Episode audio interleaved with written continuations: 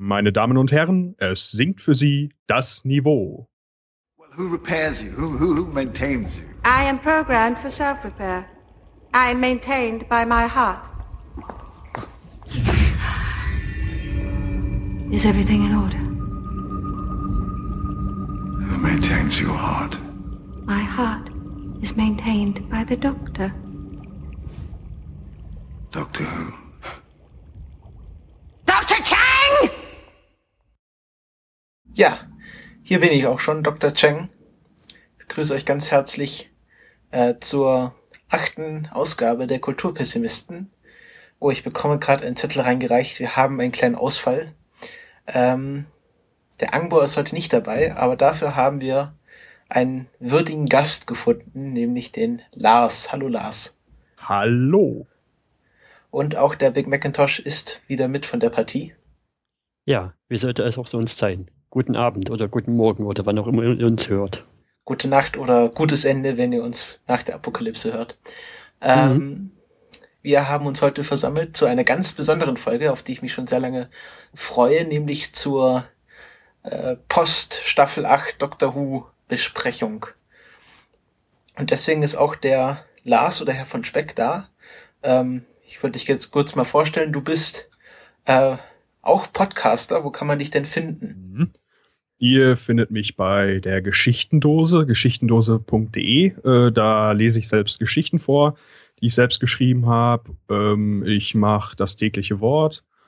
Ähm, ein Podcast, wo jeden Tag ein Wort vorgetragen wird. Und aktuell ist die Speckschau dazugekommen. Das ist ein Podcast, wo ich relativ knapp in ein paar Minuten äh, jeweils einen Film vorstelle. Genau, also du bist ja umtriebig in der Podcast-Szene, der, dir ist das Mikro nicht fremd. Nein. Und der Ausschlag, der es dazu geführt hat, dass, ähm, dass du heute hier bist, ist ein Text von dir, wo du dich über Moffat äh, auslässt zu Beginn der achten Staffel. Ähm, so wie ich das verstanden habe, ist der nach der ersten Folge entstanden. Kannst du kurz was zu diesem Text sagen? Mm, Ja, der Text ist so eine Art Rant gewesen, weil ich mich nach der dritten Folge äh, irgendwie geärgert habe über die Geschichte, die da erzählt worden ist. Und ich habe dann irgendwie Lust gehabt, das mal zu formulieren, weil das schon was war, was mich irgendwie länger gestört hat. Und ich habe das an Moffat festgemacht. Das war vielleicht nicht ganz fair. Und mittlerweile sehe ich das auch alles etwas gelassener.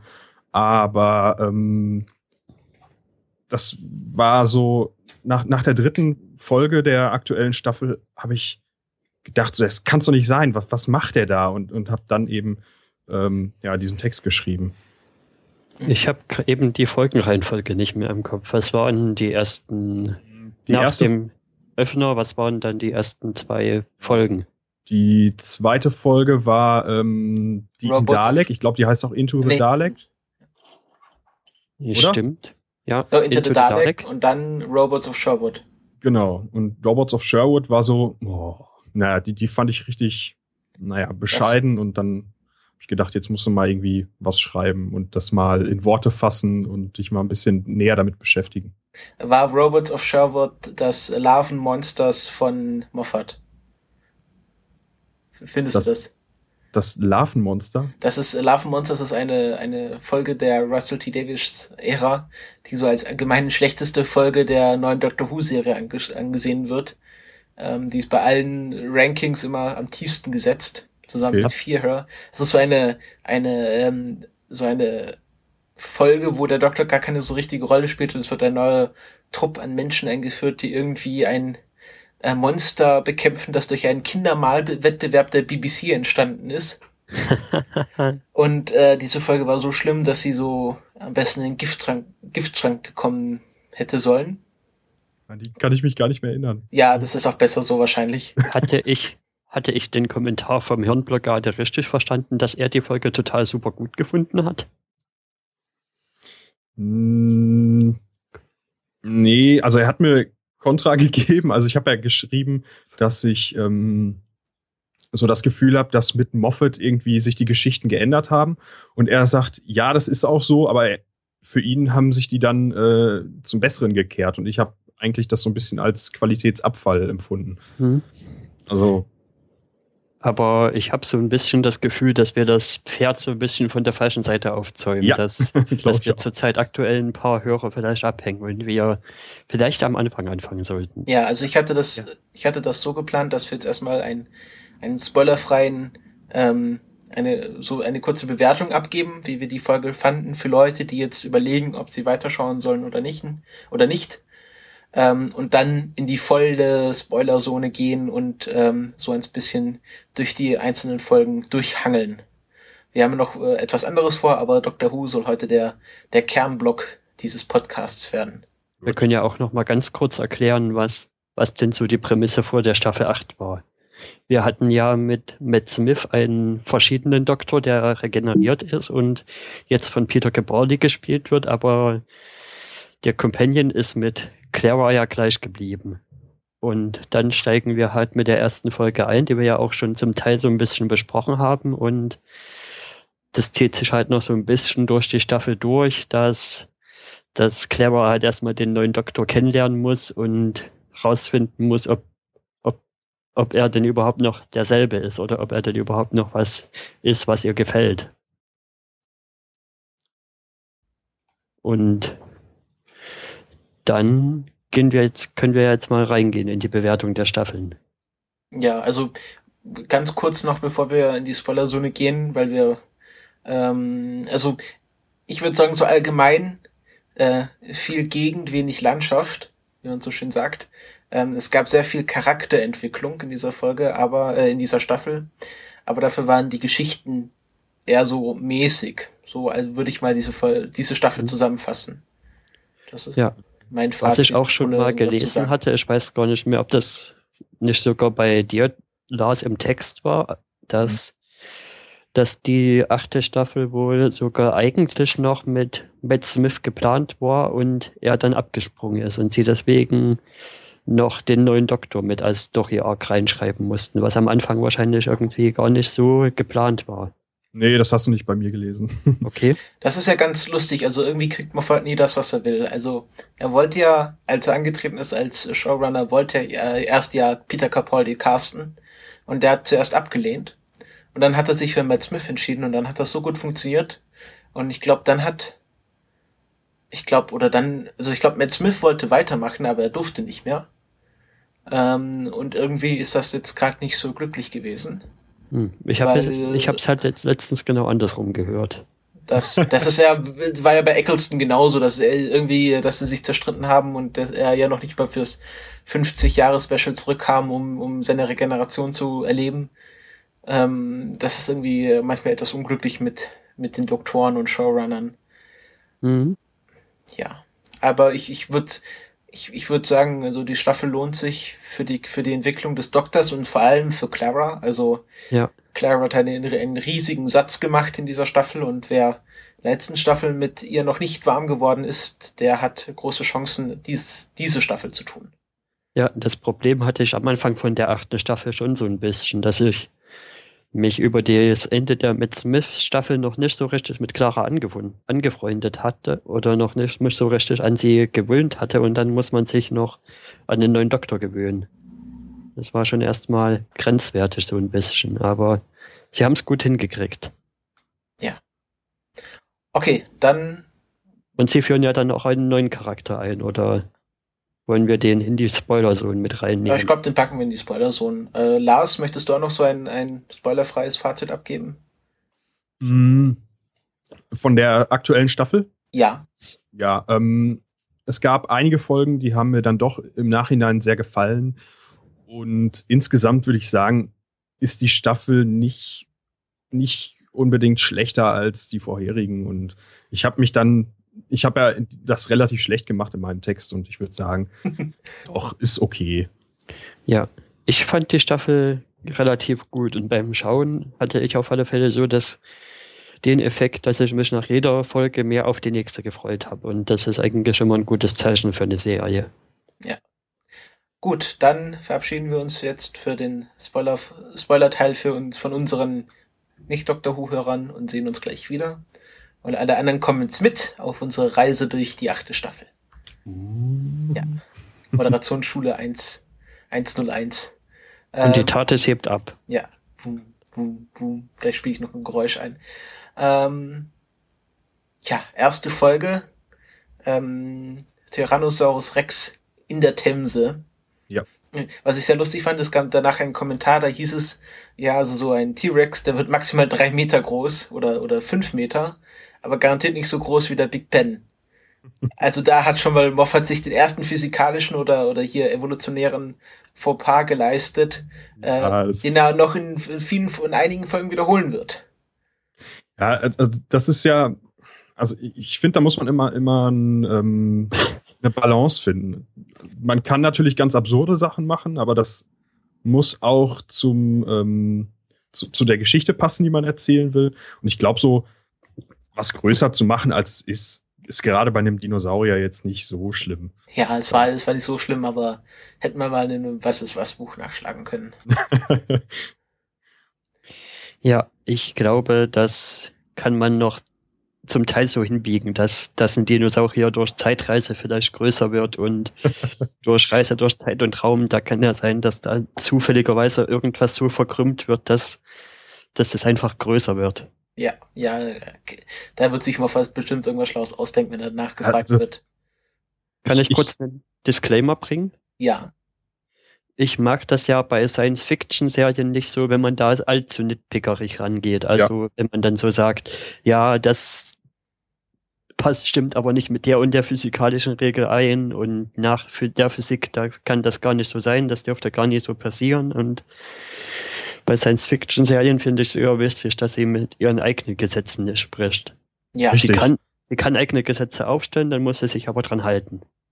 Ja, das habe ich auch gar nicht so schlimm empfunden. Ich fand es so lustig, dass gerade in der ersten Szene dann schon ein kleiner Fehler gemacht wurde. Aber generell, Das generell finde ich so Einführungsdoc, also die erste Folge mit einem neuen Doktor finde ich immer, fand ich bei allen Doktoren immer etwas schwach. Also bei allen neuen. Ja, das stimmt. Also ich fand hier war vor allem das Problem die Länge der Folge. Also 76 Minuten dauert die ja.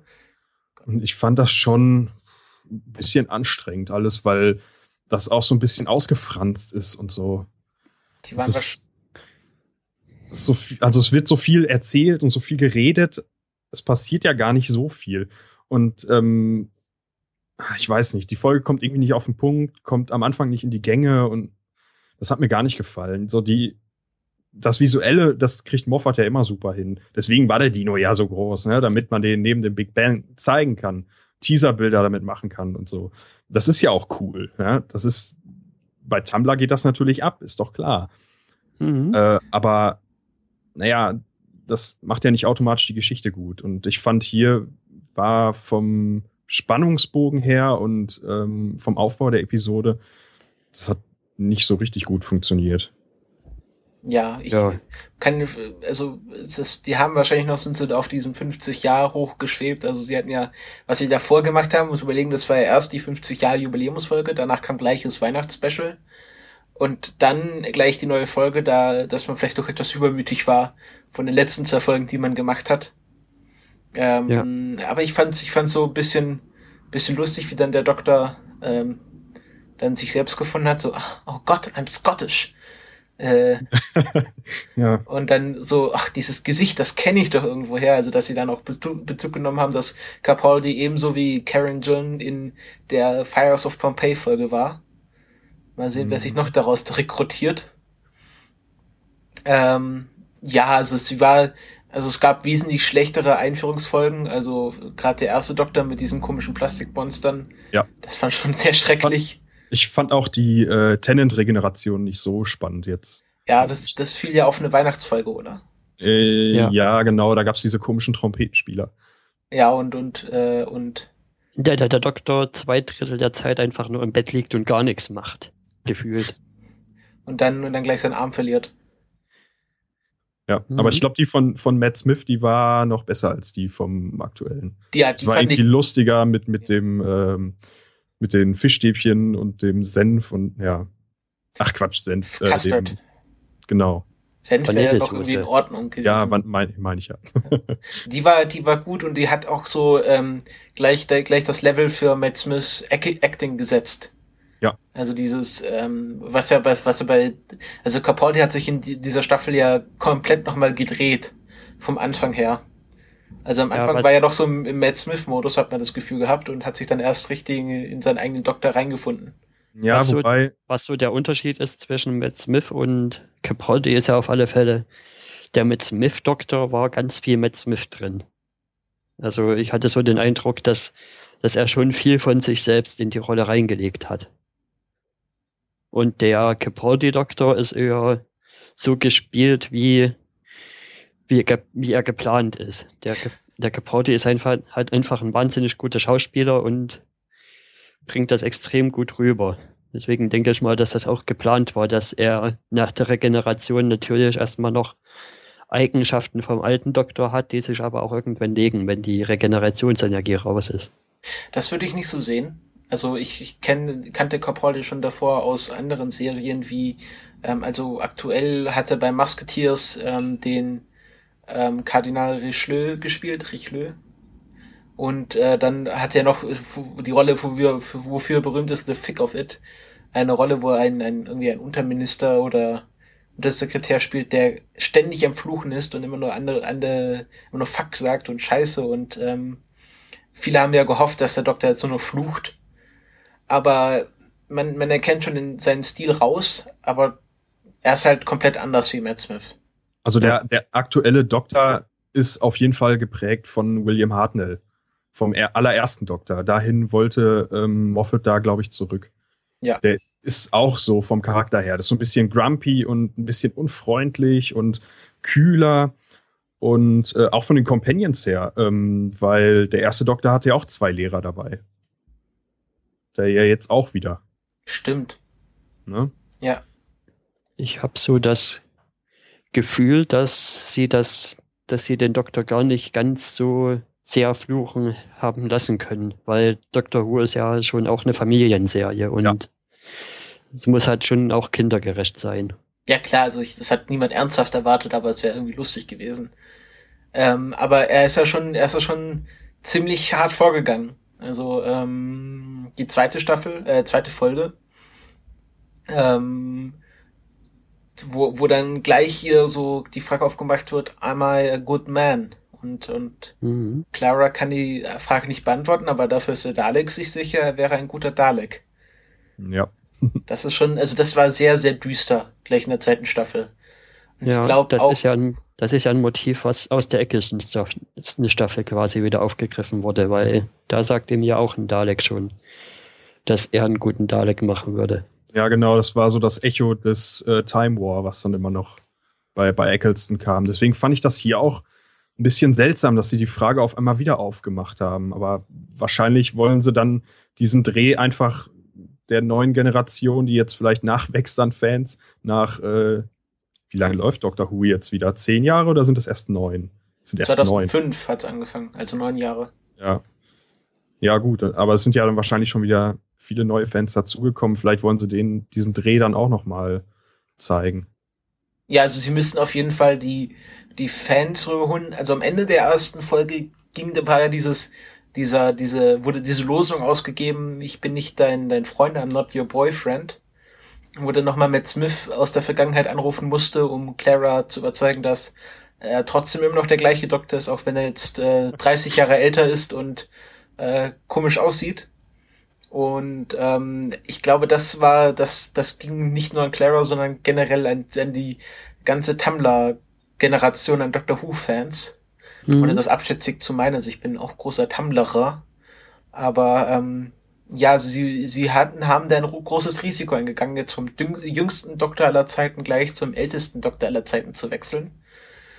Das war schon ein, ein harter Move für wahrscheinlich viele äh, jüngere weibliche Fans vor allen Dingen. Ja. Ich fand den Move nicht schlecht im Nachhinein gesehen. Nee, schlecht war er nicht. Ich sag nur, dass es, dass sie nicht ahnen, also sie, sie wissen im Vorhinein nicht, wie er ankommt und wie sich Capaldi macht. Ja, aber er hat sich ja sehr gut gemacht. Ja, ja, also das, das sagst du, aber es gibt immer noch sehr viele Leute, die mit Capaldi nicht warm geworden sind. Gerade dadurch, dass er so alt und ernst ist und so verbittert. Ja, Ähm, aber Mir gefällt ja, mir gefällt ja irgendwie gerade das Ernste und an ihm und dass es mehr, dass es jetzt mehr Dialog geführt ist und nicht mehr so wüstes Rumgerenne und kopflos irgendwie zu. Naja, ich will den Matt Smith Doktor jetzt nicht kopflos nennen, aber er war halt mehr Action geladen und der neue Doktor ist halt mehr erstmal nachdenken und dann handeln. Also ich glaube ja, in Bezug auf den Doktor ist das hauptsächlich Gewöhnungssache, weil ähm, also Christopher Ecclestone war mein erster Doktor, aber da habe ich nur ein paar Folgen gesehen. Ich habe das damals noch im Fernsehen geguckt. Und dann kam halt äh, David Tennant, den fand ich dann richtig super.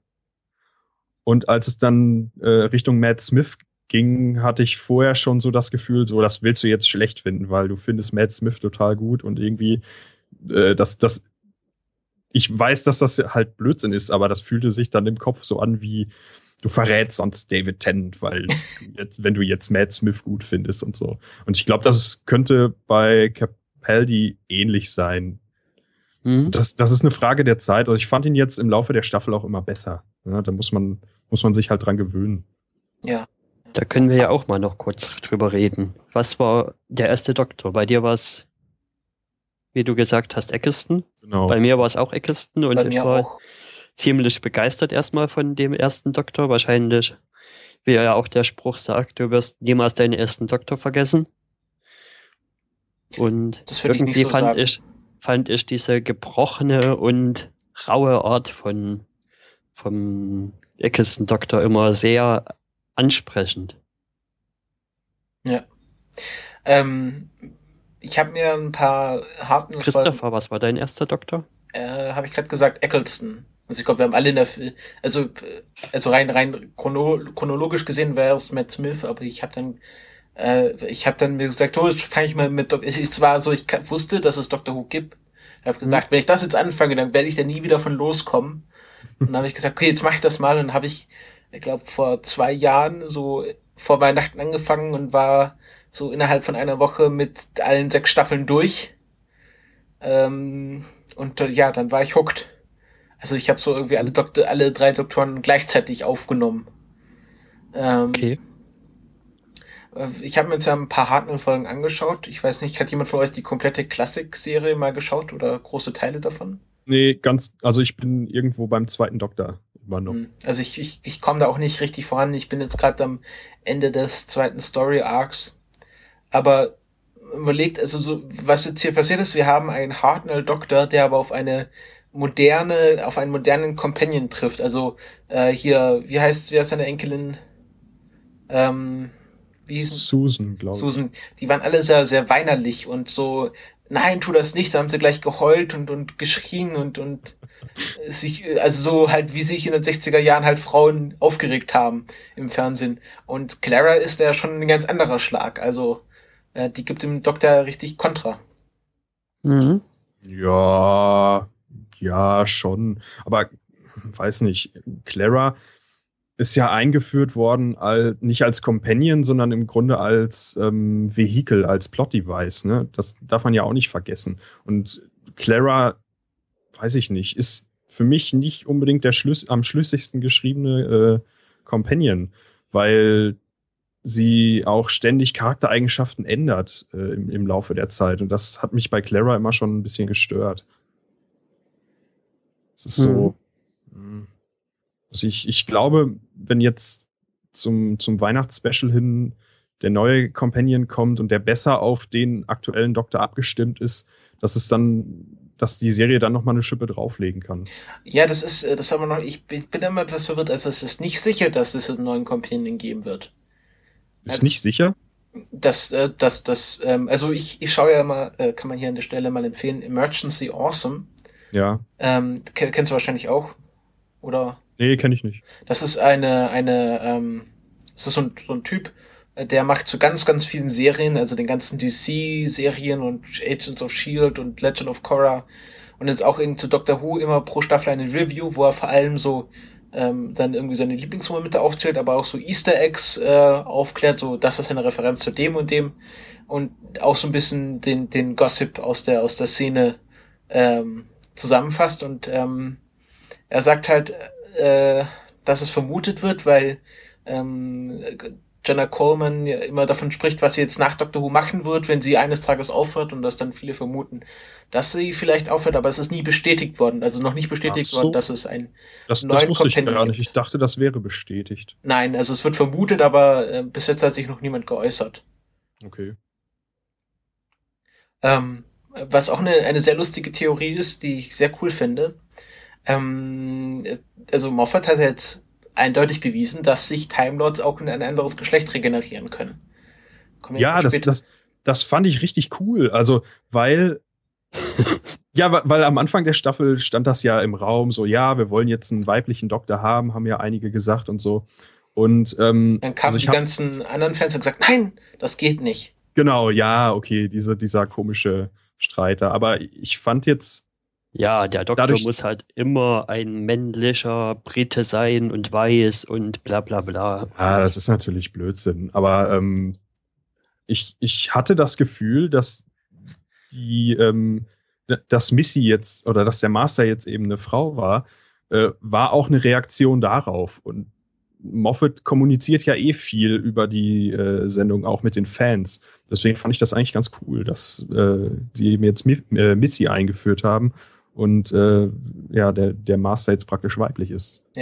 Und äh, da gab es eine sehr schöne Theorie im Serien Junkies Podcast, äh, wo sie gesagt haben, okay, jetzt wird ein neuer Companion eingeführt und dann wird am Ende der nächsten Staffel revealed, dass es der nächste Doktor aus der Zukunft ist.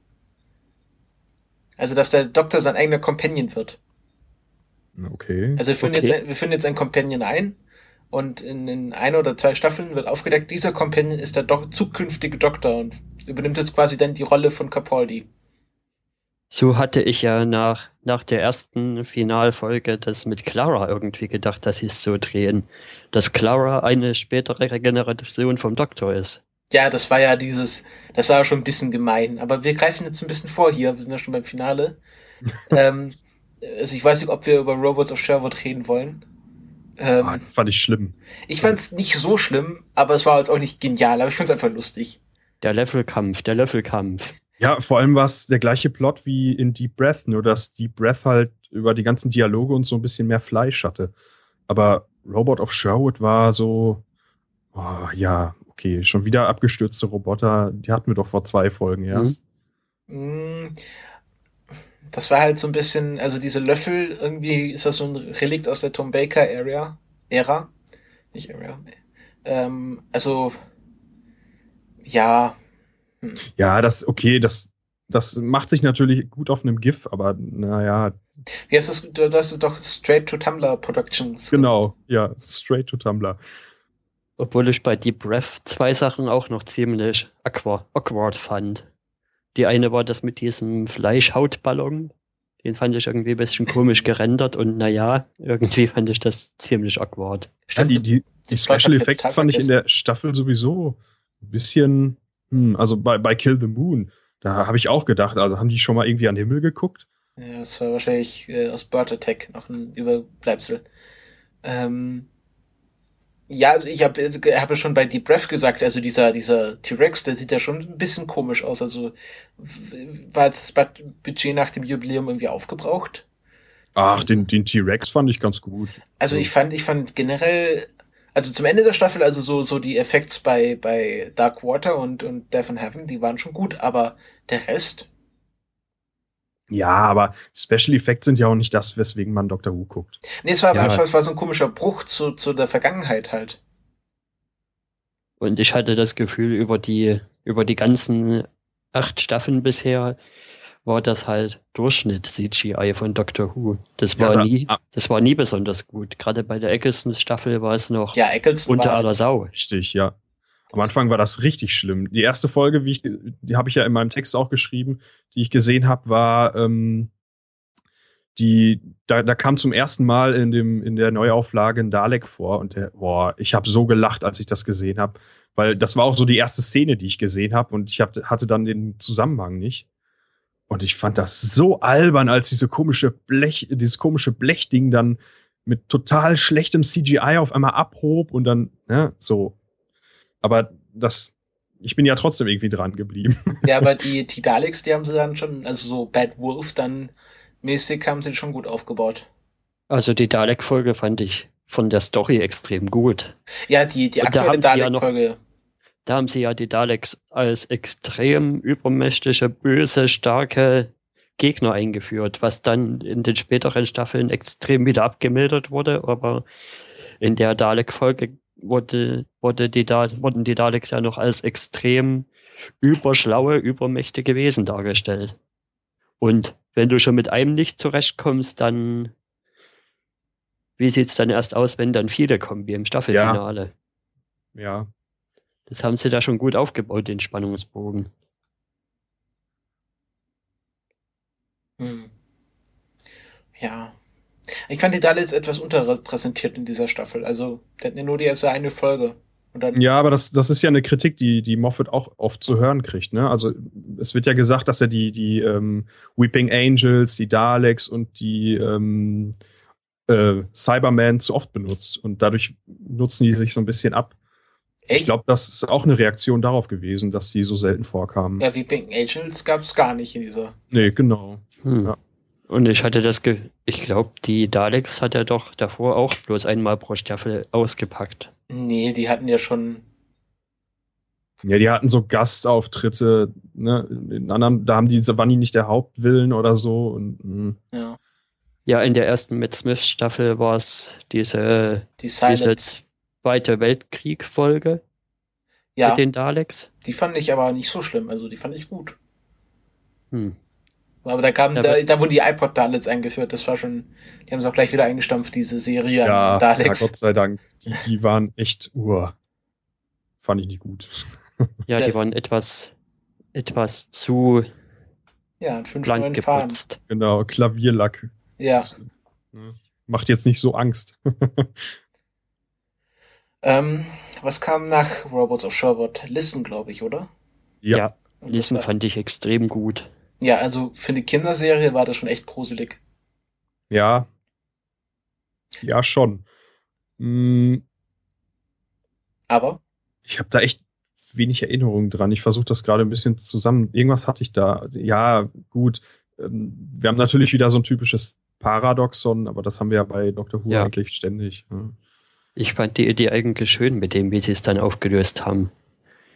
Mit dem, ja, da ist irgendwas hinter dir und es kann sich so gut verstecken, dass du es nie sehen kannst, aber es ist immer da und wie sie es dann auflösen, hatte schon irgendwie was. Ja, diesen Twist fand ich eigentlich ziemlich cool. Also es war eine der wenigen, ähm, es ist eben eine der, der wenigen Geschichten, die ähm, Moffat geschrieben hat, wo der Twist unerwartet ist, aber er kommt nicht ganz aus dem Nichts so. Also man hätte drauf kommen können, wenn man die Folge aufmerksam verfolgt hat und es ist nicht unmotiviert. Also es kommt jetzt nicht irgendwie fünf Minuten vor Schluss noch eine dritte Partei ins Spiel, die äh, sonst noch nie aus aufgetaucht Ja. ist in der Geschichte.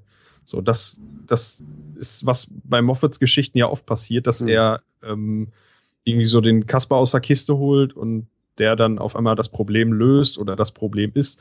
Das war an der Folge richtig gut. Ja.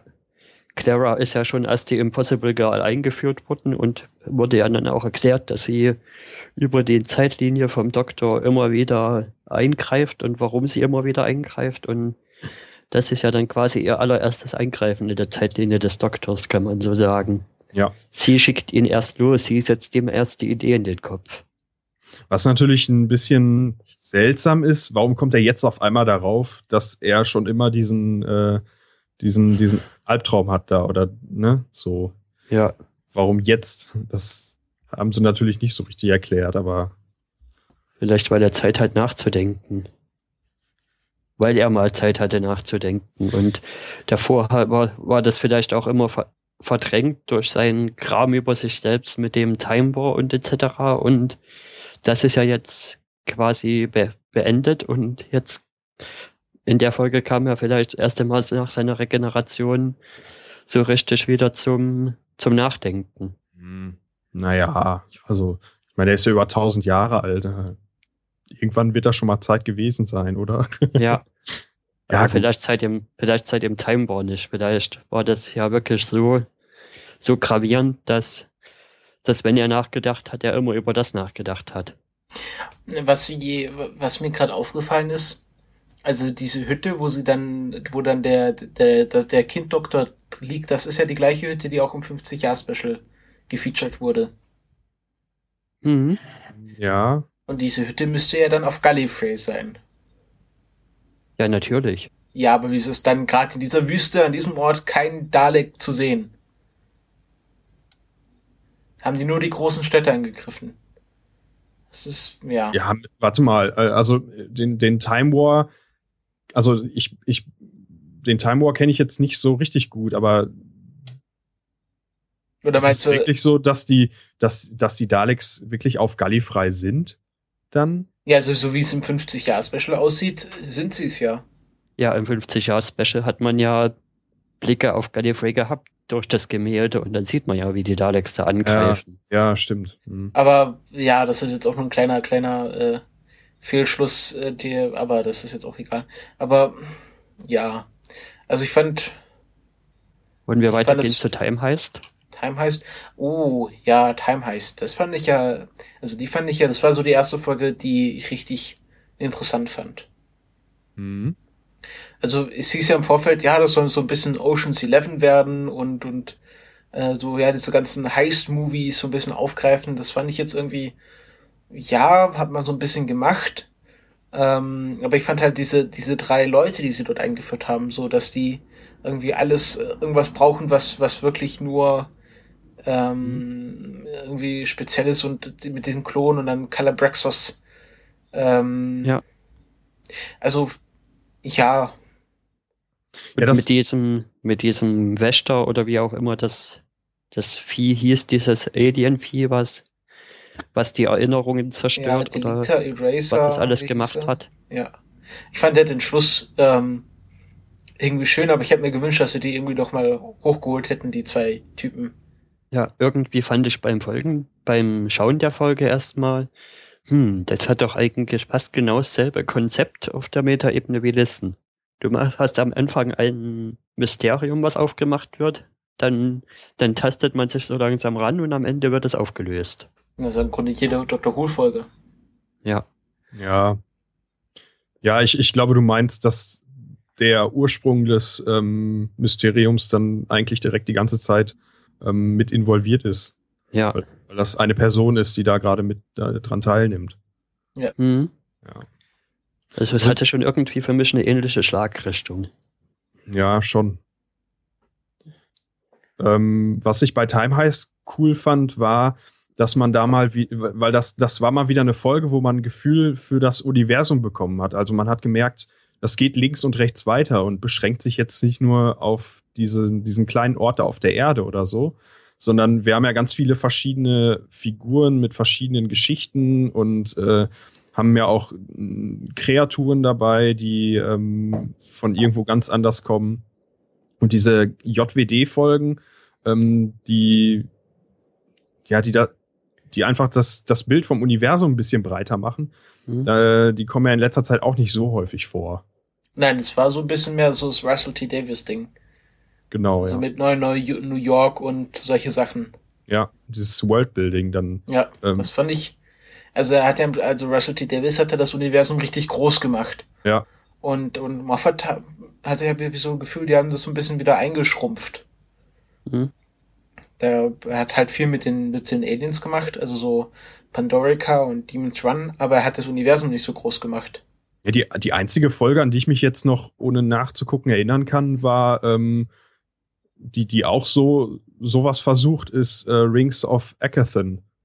Ja, die Musical-Folge. Genau. Ähm, Ja. Ja, aber ich glaube, Moffat kann das einfach nicht. Ja. Und die Weihnachtsfolge macht halt viel auf. Da sind halt viele Rassen, viele Alien-Rassen Ja, das, um das, das macht er oft. Christmas versammelt. Er macht halt immer, er, er versammelt halt immer gleich Daleks und Cybermen und, und Sontaraner an einem Ort und lässt sie halt gleich als, als eine Gruppe auftreten. Ähm, aber er, er schafft es nicht so, ein, ein buntes Universum außerhalb dieser Bösewichter irgendwie zu etablieren. Mhm. Genau, also dieses, dieses Star Wars-Feeling, wo man denkt, wo man halt ähm, denkt, diesen kleinen Ausschnitt, den ich jetzt sehe, das ist nicht alles. Das Universum geht äh, links und rechts an den Rändern weiter und ist viel größer. So. Ja. Also das Gefühl habe ich bei Moffat relativ selten. Das, das hatte ich bei äh, früheren Staffeln deutlich häufiger. Obwohl die Schauplätze schon, ich hatte das Gefühl, dass die Schauplätze schon seit der ersten Staffel immer, diver, immer diverser werden. In der ersten Staffel hast du ja quasi nur London, Erde zu verschiedenen Zeiten. Oder irgendwas, was sich um Mm, die. Erde ringsrum bewegt zu verschiedenen Zeiten. Mit David Tennant wurde das dann schon ein bisschen besser. Dann hat sich so ab und zu mal von der Erde gelöst. Dann sind wir auch mal auf dem, mit der Sentence Pit zum Beispiel, waren wir auf einem anderen Planeten und, und mit Moffat setzt sich das schon fort, dass es nicht mehr so erdzentriert ist. Ja. Ja. Äh, Es war halt diese Staffel doch schon sehr erd erdzentriert. Also, das ist ja, was, was kam, was kam nach Listen? Kam dann gleich Kill the Moon? Nee. Nach Time Heist. Dann kam erstmal der, Teil- der Caretaker, der Hausmeister. Ja, es war wieder auf der Erde. Ja, das ist wieder Ja. auf der Erde. Stimmt, Kill the Moon Erde. Es Orient war, Caretaker war so ein bisschen wie Schu School Reunion. Also so eine Folge in der Schule. Ja, ich glaube, The Caretaker war hauptsächlich dazu da, um die Schule und die Schüler näher einzuführen, weil das ja im Laufe der, also weil das ja im Laufe der Zeit Mhm. im, im Zusammenhang mit äh, Danny und so noch eine Rolle spielt, äh, um, Ja. das zu etablieren einfach. Ja. Also da, Also, da also die Folgen Deep Breath, Doc, Into the Dalek und Listen und jetzt auch The Caretaker hatte ich alle so das Gefühl, dass das sehr viel Charakterstudie des Doktors ist. Ja. Bei The Caretaker glaube ich hauptsächlich, um ähm, so diesen Widerspruch zwischen dem Doktor und Danny aufzumachen, weil Danny ja, Ja. Soldat ist und so weiter. Ja. Das war da, glaube ich, Hauptthema und mhm. Ja, um, und halt auch den Konflikt aufzumachen zwischen den beiden. die, diesen Wandel von, von, von der, vom Boyfriend zur Vaterfigur wurde dort so ein bisschen vollzogen. Also, ja, genau. äh, Caretaker kann man hier schon wörtlich nehmen. Also er passt jetzt auf Clara auf und ist halt besorgt, Mhm. welchen, welchen Freund sie sich da jetzt anlacht und ob der auch richtig für sie ist. Und Ja. ähm, seine Aversion gegen alles Militärische ist er schon äh, seit, Mhm. äh, seit seiner ersten Zusammenkunft mit Unit bekannt. Ähm, und hier wird ja in dieser Staffel so ein bisschen das äh, wieder zurückgesetzt. Also am Schluss ist er ja dann äh, mit, mit dem Soldaten und dem Militärischen wieder fast im Reinen. Ja, ich glaube, über das Ende müssen wir nachher nochmal sprechen, aber ähm, Ja, was, was mir bei The Caretaker besonders aufgefallen ist, ist so, dass da, also da ist das Raue ja vom Doktor sehr, sehr stark rausgekommen. Diese, diese Note, diese, diese, ähm, dieses Hartnell-Element ja. im Doktor. Und da hatte ich zwischendurch echt das Gefühl, dass, ähm, dass die Figur nicht so ganz schlüssig ist, so wie er die, wie, wie Capaldi die, den jetzt spielt oder wie er geschrieben ist, weil für mich zu einem wirklich intelligenten Menschen oder zu einer wirklich intelligenten Figur gehört auch immer äh, soziale Intelligenz. Und vor allem jemandem, der tausend Jahre äh, lebt und davon die meiste Zeit mit Menschen verbracht hat, bei dem glaube ich auch, dass der die Möglichkeit hat, äh, darüber hinwegzusehen, was jemand früher mal gemacht hat und vielleicht den Charakter sich noch mal genauer anzugucken. ja. Das, das fand ich, das hat mich in der Episode total befremdet irgendwie. Hm. Stimmt, interessant fand ich auch, dass er, dass er nicht wirklich in der Lage ist, Clara zu lesen wahrscheinlich. Weil er hat ja erst einen total falschen Eindruck, wer denn ihr Boyfriend ist. Ja, stimmt. Und das- ist dann enttäuscht, dass es der Sportlehrer, wie er ihn ja immer nennt, ist. Das war, glaube ich, einfach so, um, um das Ganze ein bisschen über Komik aufzubrechen. Was ich schön fand, war diese, diese Bully-Schülerin, dieser schlechte Einfluss. Ja, sie war ein, wir müssen Ihnen sagen, sie ist ein schlechter Einfluss. Nein, sehr, sehr. Aber letztes Jahr, das war, war sie ja noch ein sehr schlechter Einfluss. Gilt das jetzt als Verbesserung? Wie sie erst immer übelst tough tut und dann am Ende nimmt der Doktor sie mit raus auf, Mhm. auf, auf, die, auf den Erdorbit quasi und danach ist sie total fertig. Begibt sich erstmal.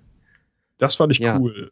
Ja, das fand ich irgendwie lustig. Das war dieses Amy Pond äh, den Weltraum zeigen. Ja.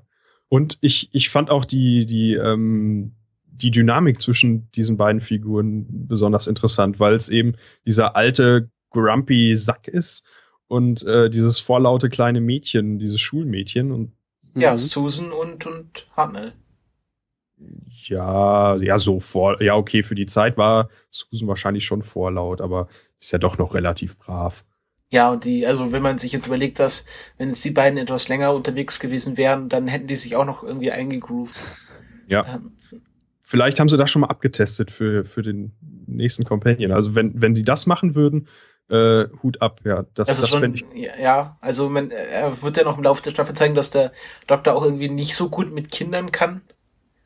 Ähm, wohingegen der letzte Doktor ja noch sogar Baby gesprochen hat. ähm, Hm. Also er ist halt jetzt wirklich alt und, und grumpy und, und so, so ein bisschen, so ein bisschen auch Fensterbank-Oper, also so Falschparkanzeigen. Hm, genau. Also, Und nicht so ein lieber Fensterbank-Opa, wie der Herr Martinsen manchmal auf Twitter ist, sondern ein bitterböser Fensterbank-Opa. nein, das ist der, äh, Martinsen sagt keine Falschpacker, nein, aber, äh, also so, ist nicht so, so, quir- also, wir hatten David Tennant und Eccleston und Matt Swift, die waren alle so quirky und, und Lebens, le- also sie hatten viel Lebensenergie, könnte man so sagen. Und der jetzige Doktor, der ist so ein bisschen mehr so der Einsiedler. Er verbringt ja auch viel Zeit in seiner TARDIS, um irgendwelche Berechnungen anzustellen. Ich glaube, diese Berechnungen wären nochmal wichtig. Aber man sieht ihn halt viel dabei, wie er in seiner TARDIS irgendwas macht, alleine. Mhm. Ähm, und die anderen Dok Doktoren davor auch durch ihre Schuld getrieben haben sie versucht immer abzulenken mit anderen Menschen. Also sie mussten sich immer von ihren eigenen Gedanken ablenken, weil sie dann äh, wieder auf den auf den Time War zu denken gekommen sind. Und das muss jetzt der jetzige Doktor nicht mehr, sondern er muss sich ja gerade konzentrieren, um Gallifrey wiederzufinden. Ja. Kommen wir, gehen wir jetzt weiter? Jetzt jetzt kommt jetzt kommt die oh die Folge Kill Jetzt kommt Moon. die Radiorollenspielfolge. Ja, ja. Also ähm, äh, fr- früher war es so, dass das, das äh, Radiorollenspiel sich bei Doctor Who bedient hat, jetzt bezieht sich Doctor Who beim Radiorollenspiel. Ähm, obwohl sie behaupten, dass es niemand in der Redaktion gibt, der Doctor Who schaut, was ich ja nicht ganz glauben kann, wenn sie schon eine Starship UK Folge machen. Ähm, ja, also die Sache ist die, das, so, das Ding mit den Eiern ist, dass sie nicht an Masse gewinnen, wenn sie wachsen. Ja, Und deswegen kann der Mond, auch wenn er ein Ei ist, keine Schwerkraft entwickeln. das ist mir auch sauer aufgestoßen. Und das gleiche Problem machen sie ja dann am Ende wieder, wenn auf einmal äh, dieses frisch geschlüpfte Wesen, das aus dem Mond gekommen ist, ein neues Ei legt, das genauso groß ist wie der Mond. Also woher soll die ganze Masse kommen? Ja, wahrscheinlich bigger on the inside. Ja, das ist. Ähm, und auch, auch diese Sache so, wir machen den Sauerstoff an und 20, äh, zwei Sekunden später setzen wir schon unsere Helme ab, weil der komplette Station mit Sauerstoff geflutet wurde. Ähm, das war halt so ein bisschen, das war halt so, ein, also wir leben in einer Zeit, wo man schon den einen oder anderen realistischen Science, äh, Weltraumfilm gesehen hat. Und Ja. ähm, da schon ein bisschen sensibilisiert ist, wie manche Mechaniken im Weltraum funktionieren. Ja, vor allem. Da, da würde ich ja wieder sagen, es ist halt Doctor Who. Es muss Ja, aber nicht selbst alles bei so Doctor sehr Who- genau exakt sein. wenn sie dann, wenn sie dann irgendwie den Kopf auf, aus der TARDIS strecken im Weltraum und dann wird halt gefragt, ja, wie könnte das? Und also, ja, ich habe das Sauerstofffeld der TARDIS erweitert. Ähm, dann wird ja auch eine Ich glaube, Erklärung die TARDIS gegeben. erweitert ihr Sauerstofffeld von selbst, oder? Um, Ja, ja, um die Mitreisenden zu schützen. Die aber, TARDIS, die ja, übersetzt ja auch jegliche Sprachen. aber es wird halt immer eine Erklärung gegeben und das war jetzt in dieser Folge nicht so und das stört halt ein wenig. Ja, also dieses Mondei-Ding ist schon mal besser gemacht worden. Hm. Das, also ich, ich behaupte jetzt mal, äh, an der Stelle hat der Autor, warte mal, wer hat das geschrieben? Peter Harnes. Ja, weiß ich nicht genau. Aber ich behaupte jetzt mal, die Autoren dieser Folge haben Saga gelesen. Das ist ein Comic von Brian K. Vaughan, das ähm, in den USA vor allem jetzt in den letzten zwei Jahren oder im letzten Jahr total abgegangen ist. Und da Okay. kommt, da kommt sowas auch vor, dass äh, die, die, die Figuren da auf so einem Planeten rumlaufen und auf einmal bricht er auf und da schlüpft irgendwie so ein riesen Weltraumviech raus. Ich hätte ja gedacht, das ist dieser Space, Space Whale, der dann bei Starship UK vorkommt. Ja, es wäre natürlich cool gewesen. Aber ich glaube, das habe ich schon wieder vergessen. Wale schlüpfen ja nicht aus Eiern. Ja, es ist aber Space Whales schon. Das sind Space Whales, also. Ja. Was war das eigentlich? Ein Space Drachen? Fliegt er jetzt nach Westeros oder was macht er? Weiß nicht so genau. Ach, und das mit den Spinnen und so, das äh, sah für mich alles, also dieses Horrorelement sah für mich total nach äh, Apollo 18 aus. Ja, Habt ihr also gesehen? mh, ich habe einen Trailer von gesehen. Also ich kann Nee, mir was nicht vorstellen. gesehen. Ja, bei, bei Apollo 18 gibt's, ist halt die 18. Apollo-Mission, die, die es ja offiziell nicht gab, ne? Verschwörungstheorie und so. Ähm, und da treff, trifft die Crew halt auf irgendwelche Aliens auf dem Mond und die fressen alle auf und bringen alle um. So. Das, das mit diesen Spinnen, das hat schon sehr stark daran erinnert. Ja, Ja. und auch wieder her sehr schön so, ähm, ah, äh, was macht sie denn? Ja, sie macht Fotos für Tumblr. Und dann sagt die eine so, ah, meine Großmutter hat auch Fotos für Tumblr gemacht. Und der Doktor so, was, was, sie kann keine Fotos von mir im Internet veröffentlichen. Also das war auch schon wieder so ein, ein, ein, ein Hint an die Fans, Ja, dass sie genau. auch auf Tumblr wahrgenommen werden. Mhm. Ähm, ja, das war jetzt Ja. schon sehr meta. Aber es war, war extrem lustig. Also es war eine der guten Sachen in den Ja. Folgen. Also man hat den Witz ja auch verstanden, wenn man nicht unbedingt weiß, dass Dr. Who auf Tumblr abgeht, aber ähm, so, wenn man es weiß, dann ist der Witz natürlich noch eine Ecke lustiger. Ich glaube, es geht gerade jede irgendwie Serie auf Tumblr ab. Also es gibt ja zu jedem, zu jedem äh, Serie gibt's einen, einen Chip, ähm, äh, was irgendwie abgeht. Also da- wenn man da Lust drauf hat, da irgendwie sich in Theorien zu stützen, kann man zu jeder Serie was finden. Mhm. Ähm, aber gerade Doctor Who ist halt, ist halt gerade generell sehr beliebt. Ja. Gerade in Amerika. Ja, Was? Ja, sollen wir noch kurz über das Ende von Kill the Moon sprechen? Weil, also diesen Mond fand ich echt unmöglich. Das- war, das war so eine Stelle, wo mich CGI echt mal gestört hat, weil der Mond nicht aussah wie ein Mond bei Tag. Also, ich meine, das ist ja was, das können wir alle sehen. Und das, das, sowas empfinde ich dann als schlampig, wenn, wenn das nicht halbwegs vernünftig aussieht. ich glaube, an dem Punkt hat mich schon gar nichts mehr gestört. ich glaube, bei Tag kann man sowieso keinen Vollmond sehen. Doch. Ja, doch, aber der ist deutlich blasser und Deutlich kleiner vor allen Dingen. Nee, ich dachte, bei Tag könnte man bloß halb bis dreiviertel Mond so Nee, ungefähr sehen und nee. Vollmond sieht man ja nicht, weil der quasi gerade genau auf der anderen Seite der Erdkugel ist. Ja, aber die Sonne ist ja wesentlich, also da müsste jetzt der Florian Freistetter das erklären, aber ich glaube schon, dass das geht. Hm. Und ich glaube, auch bei Neumond sieht man so oder so keinen Mond, weil der da auch gerade auf der anderen Seite der Erde ist. Wenn man zur Apropos- Nachtseite rausguckt, ist der Mond gerade hinter der Erde Apropos Neumond. ich, Florian Freistetter, ich würde ja gerne in der nächsten Staffel was mit Rosetta sehen. Also, dass der Doktor dann den viele Länder vor Daleks verteidigen muss oder solche Sachen. Hm. oder ihn aus dem Schatten herauszieht. Ja, dass der Doktor den viele Länder so steuert, dass, dass er nicht abspringt und irgendwie vergurkst landet. Ja, der, der musste, der musste, der, der springt nochmal hoch, weil, weil die Wale auf dem Kometen ähm, ihn zurückgeschleudert haben. Habt ihr das ja, der gesehen? springt nochmal hoch, weil der Doktor gerade auf der anderen Seite Daleks vernichtet. Genau, genau. Sowas, sowas muss jetzt kommen, Moffat. Also, dann schlüpft aus dem äh, Kometen eine Quietscheente. ähm, ja, der Space Whale. Aus dem Kokon. Mhm. Ähm, was kam denn nach Kill the Moon? Äh, Mummy Die on the Orient Express. Oh ja, also das war ja, das war ja diese, ein, ging ja in die gleiche Kerbe. Ich hatte gehofft, dass wieder Agatha Christie kommt, weil die fand ich sehr lustig, wie sie Mhm. dargestellt wurde bei Doctor Who. Ähm, aber es war ja so eine äh, Voyage of the Damned Folge. Ich weiß nicht, ob ihr euch daran erinnert, das war mein Weihnachtsspecial mit Kylie Minogue, äh, wo der Doktor auf einer interstellaren Titanic, Ah ja, stimmt. die Mhm. dann, äh, die dann auf die Erde abstürzen sollte. Ja, das war das, das war das Christmas Special, wo das erste Mal Wilf aufgetaucht ist. Wer? Wilf ist der Vater von Donna. Wilfred. Ah, ah, Wilfred. Irgendwie haben die es bei Doctor Who, dass sie schon, dass sie schon mal so vorteasern in gewissen Special-Folgen, welche Companions es denn geben wird. Man hat Wilf schon gesehen, Donna taucht auch schon mal höher auf. Ja, genau. Clara taucht auch schon im, in einem Christmas Special auf, bevor sie dann mitreist. Clara tauchte sogar in einer ganz normalen Folge auf. Das war ja äh, das äh, Dalek Asylum. Asylum Ja, stimmt, ja, das ist ja eine normale Folge. ja, das ist Und sie ist halt noch in der Weihnachtsfolge aufgetaucht. Ja, für den Rest muss man sich nur Fires of Pompeii angucken. Da sind Mhm. bestimmt alle Nebencharaktere, die es in der nächsten Zeit Und, geben und, wird. und Martha Jones war ja auch schon mal in einer anderen Rolle bei Torchwood zu sehen. Ja, stimmt. Also die, habe ich jetzt noch nicht so viel gesehen. nein, nein, also das äh, gab ja diese die Battle of, of Canary Wolf, Off. Wolf. Hm? Ähm, da war, ähm, äh, wie heißt der Freema Aggerman, äh, eine Torchwood-Mitarbeiterin. Okay. Also die hatte auch schon mal einen kleinen Cameo, bevor sie als Companion angeheuert wurde.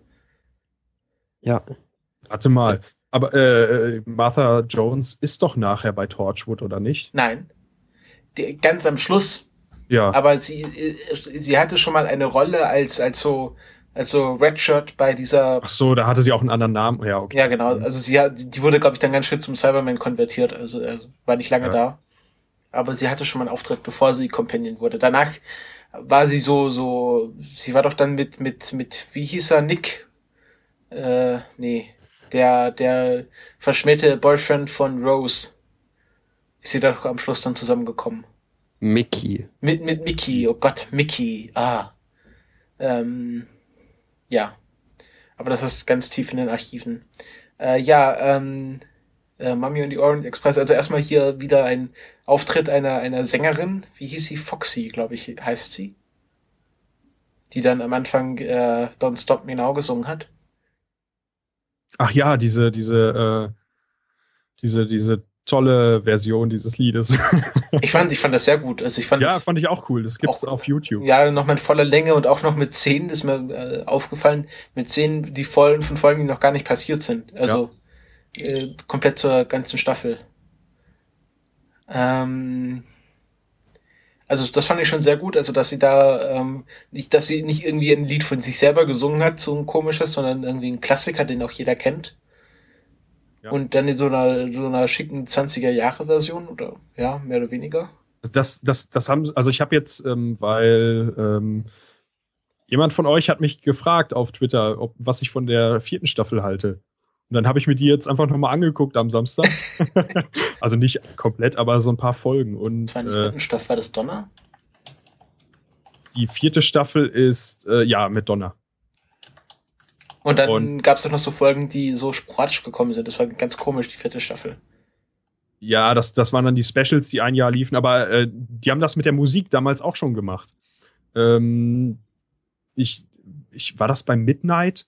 Midnight wollte ich eh noch mit Mummy on the Orient Express vergleichen. Ähm, aber ich glaube, ich meine, da Da stehe ich mit der Handlung gerade ein bisschen auf den Schlauch. Worum Also- ging es Midnight? bei Midnight waren sie auf diesem ähm, Diamantplaneten mit dieser Strahlung draußen und der Doktor möchte Sightseeing machen. Und die fahren mit so einem mit, mit so einem komischen Vehikel da raus und wollen eigentlich zu irgendwelchen Fällen und dann klopft's von außen, obwohl da nichts leben kann und äh, Ach, stimmt. Ach, und diese besessen und so. Ja, das ist so eine so eine Bottle-Episode, um äh, Budget zu sparen.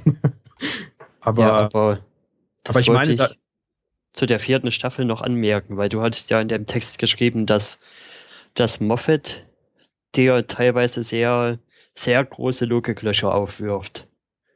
Und ich hatte bei RTD in der vierten Staffel nicht unbedingt ein anderes Gefühl. Also irgendwie hat er sich da auch ein bisschen in den Größenwahn reingeschrieben.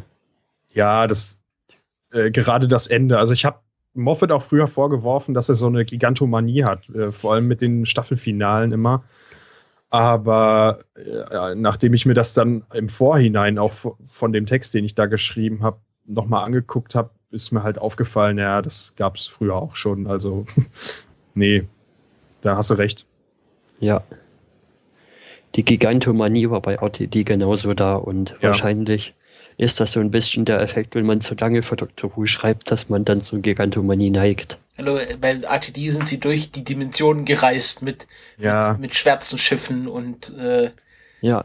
Sie Äh, haben Time alle Gefängnissen. zusammengeholt und ich glaube aber mittlerweile, ich weiß, wie ich da drauf gekommen bin. Also wahrscheinlich, wenn du sowas das erste Mal siehst, dann ist das noch was Neues halt. Und wenn, wenn du das dann fünfmal gesehen hast, dann wird das irgendwann ein bisschen ermüdend. ja, aber RTD hat das auch schon mehrfach, mehrfach gemacht.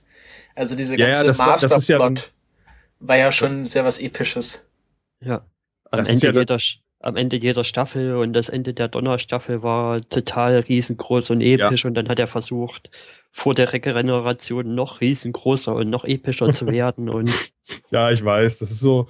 mh, Das, ich, ich sage ja, das ist gar nicht die Schuld von, von Moffat jetzt, sondern Hm. von meiner Wahrnehmung so. Ja. Aber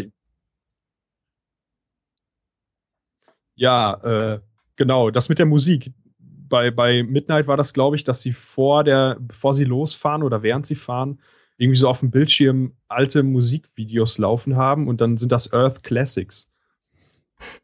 Und hier taucht das ja ähnlich wieder auf. Ich fand die Folgen sowieso ziemlich ähnlich. Das war ja auch schon in der zweiten Folge in der ersten Staffel mit äh, äh, ein Klassiker von der Erde und dann spielen sie Tainted Love. Ja, genau. Ähm, Hier. Mummy on the Orient Express ist halt auch so ein ähm, Closed Room Mystery, ne? Das, das, das ist, ähm, also der, der Raum ist geschlossen und irgendwo, ja, mordet jemand und muss, den, den, der Mörder, Mörder muss gefunden werden. ja, die, so. die Mumie muss gefunden werden. Genau, ja. Ähm, wa- was bei dieser Folge auch wieder ist, ist wie, wie bei Donna. Also Donna, also die, ähm, wie heißt sie, wie heißt die Schauspielerin Catherine Äh, Tate? ja. Ähm, ist ja eine, eine berühmte Stand-up-Komikerin irgendwie in, den. UK. Und dieser Schaffner, also oder dieser Techniker, was auch immer war, das ist auch irgendwie so ein, ein, ein, ein Comedian oder, oder Kabarettist in den, in den Vereinigten Staaten. Also das, das sie machen es auch so gerne irgendwelche äh, es gibt auch in, in anderen Serien, dass irgendwelche äh, Kabarettisten äh, als eine Folge dann reinholen. Also so wie, wie jetzt, als wäre jetzt irgendwie hier ähm, Bastian Pastewka in einer Folge. Also so muss man sich das vorstellen. Oder Anke, Anke Eng- Engelke. Ja, ich, ich überlege gerade, war da nicht auch mal was mit Simon Peck oder so? Simon Peck war der Editor in der ähm, Bad Wolf Geschichte. Ah, ja, genau. Und äh, Stimmt. jetzt ist ja Nick Frost im Weihnachtsspecial. Richtig, er spielt den Weihnachtsmann. Ja, das passt wirklich wie die Faust Fand ich- sehr cool, als ich das gelesen habe. Ja, aber über das Weihnachtsspecial können wir später noch reden. Da sind auch ein paar andere interessante Leute dabei. Ähm, ja, also Mummy on the Orient Express fand ich. Ähm, ach so, wir müssen noch über das Ende von Kill the Moon reden. Das hatte ich jetzt beinahe vergessen. Das fand ich ja grandios. Also nicht das Ende mit dem Mond, sondern das Ende mit Clara, wo sie dann den Doktor versetzt und sagt, Ja. das war schon ganz schön arrogant von dir und äh, hier von wegen, das ist nicht dein Mund, du lebst hier auf dieser Erde fast, du atmest unsere Luft, du machst uns zu Freunden und dann sagst du, ach, das ist nicht meine Entscheidung, was mit dem Mond passiert, ihr seid dafür verantwortlich. Und das fand ich, das fand ich eine der besten Szenen zwischen äh, dem Doktor und Clara. Also diese Se- Szene fand ich schon echt grandios. Ich weiß nicht, wie du das siehst. Ich kann mich da ehrlich gesagt gar nicht mehr so dran erinnern. Deswegen sage ich dazu jetzt lieber nichts. Ähm, ja, es war halt, es war halt so, der Doktor ist dann einfach abgehauen, als sie sich entscheiden mussten, den Mund zu sprengen oder es nicht zu tun. Und Clara war dann richtig sauer, weil sie, weil sie ähm, den Doktor für arrogant hält und ähm, sie sagt dann, äh, der Doktor versucht sich dann zu rechtfertigen und sie sagt dann auch so, äh, hörst du eigentlich irgendwelche lustigen Musik in deinem Kopf spielen, wenn du sowas sagst? Also so, du kommst Ach schon so, ganz schön toll vor und äh, sie hat auch ein sehr schönes Zitat so, äh, wenn du jetzt doch sowas sagst, dann ha- hau ich dich so hart, dass du regenerierst. ähm, ah, ja, ja, den Dialog meinst du, ja, okay, ja. das war schon sehr, sehr gut geschrieben, also und auch gut gespielt von Jenna Coleman. Ich bin ja, ich bin ja ähm, also mittlerweile sehr großer Fan von ihr. Also durch die Staffel, äh, sie hat sich da schon sehr gemacht. Hm, Ja. Mit Clara weiß ich nicht. Mit, mit der bin ich von Anfang an nicht so richtig warm geworden. Das mag an mir liegen, aber ich habe auch das Gefühl, dass die Figur, also ich, ich komme der Figur nicht so richtig nah. Wenn ich mir jetzt zum Beispiel ähm, Rose angucke, ja, ist natürlich blöd, weil Boah. Rose polarisiert, aber ähm, wenn ich mir Rose angucke, da wissen wir von Anfang an oder relativ früh, was sie macht, dass sie arbeitslos ist, wo sie wohnt und ihre Wohnung sieht verwohnt aus. Man sieht, dass da Leute wohnen, das ist unaufgeräumt und ne, so dadurch habe ich irgendwie direkten Draht zu Rose gehabt und das fing jetzt schon bei Amy an, dass sie da in diesem Landhaus gewohnt hat, das aussah wie aus dem Katalog. Und jetzt bei Clara haben wir ja erst relativ spät, also jetzt in, in der achten Staffel erstmal ihre Wohnung gesehen und Ich habe das Gefühl, sie wohnt immer in einer anderen Wohnung. Also nicht so eine Konsis- Konsistenz wie bei Amy und Rory, die dann am Schluss Ja. ein eigenes Haus haben und ähm, Ja. äh, Amy und Rory fand ich das aber noch gut eigentlich. Ja, ich fand das noch gut. ja, das ging noch bei, bei Amy und Rory, aber auch da fand ich, sah das Haus nicht aus, als würd, würden die da drin wohnen. Ich meine, ja, das Kiss tun sie auch fast gar nicht. ja, Es war noch schlüssig, dass sie sich ja irgendwie zusammenfinden und sich dann ein Häuschen suchen, wenn sie eine Familie gründen wollen und alles. Das, das kann man sich noch schlüssig hinbiegen.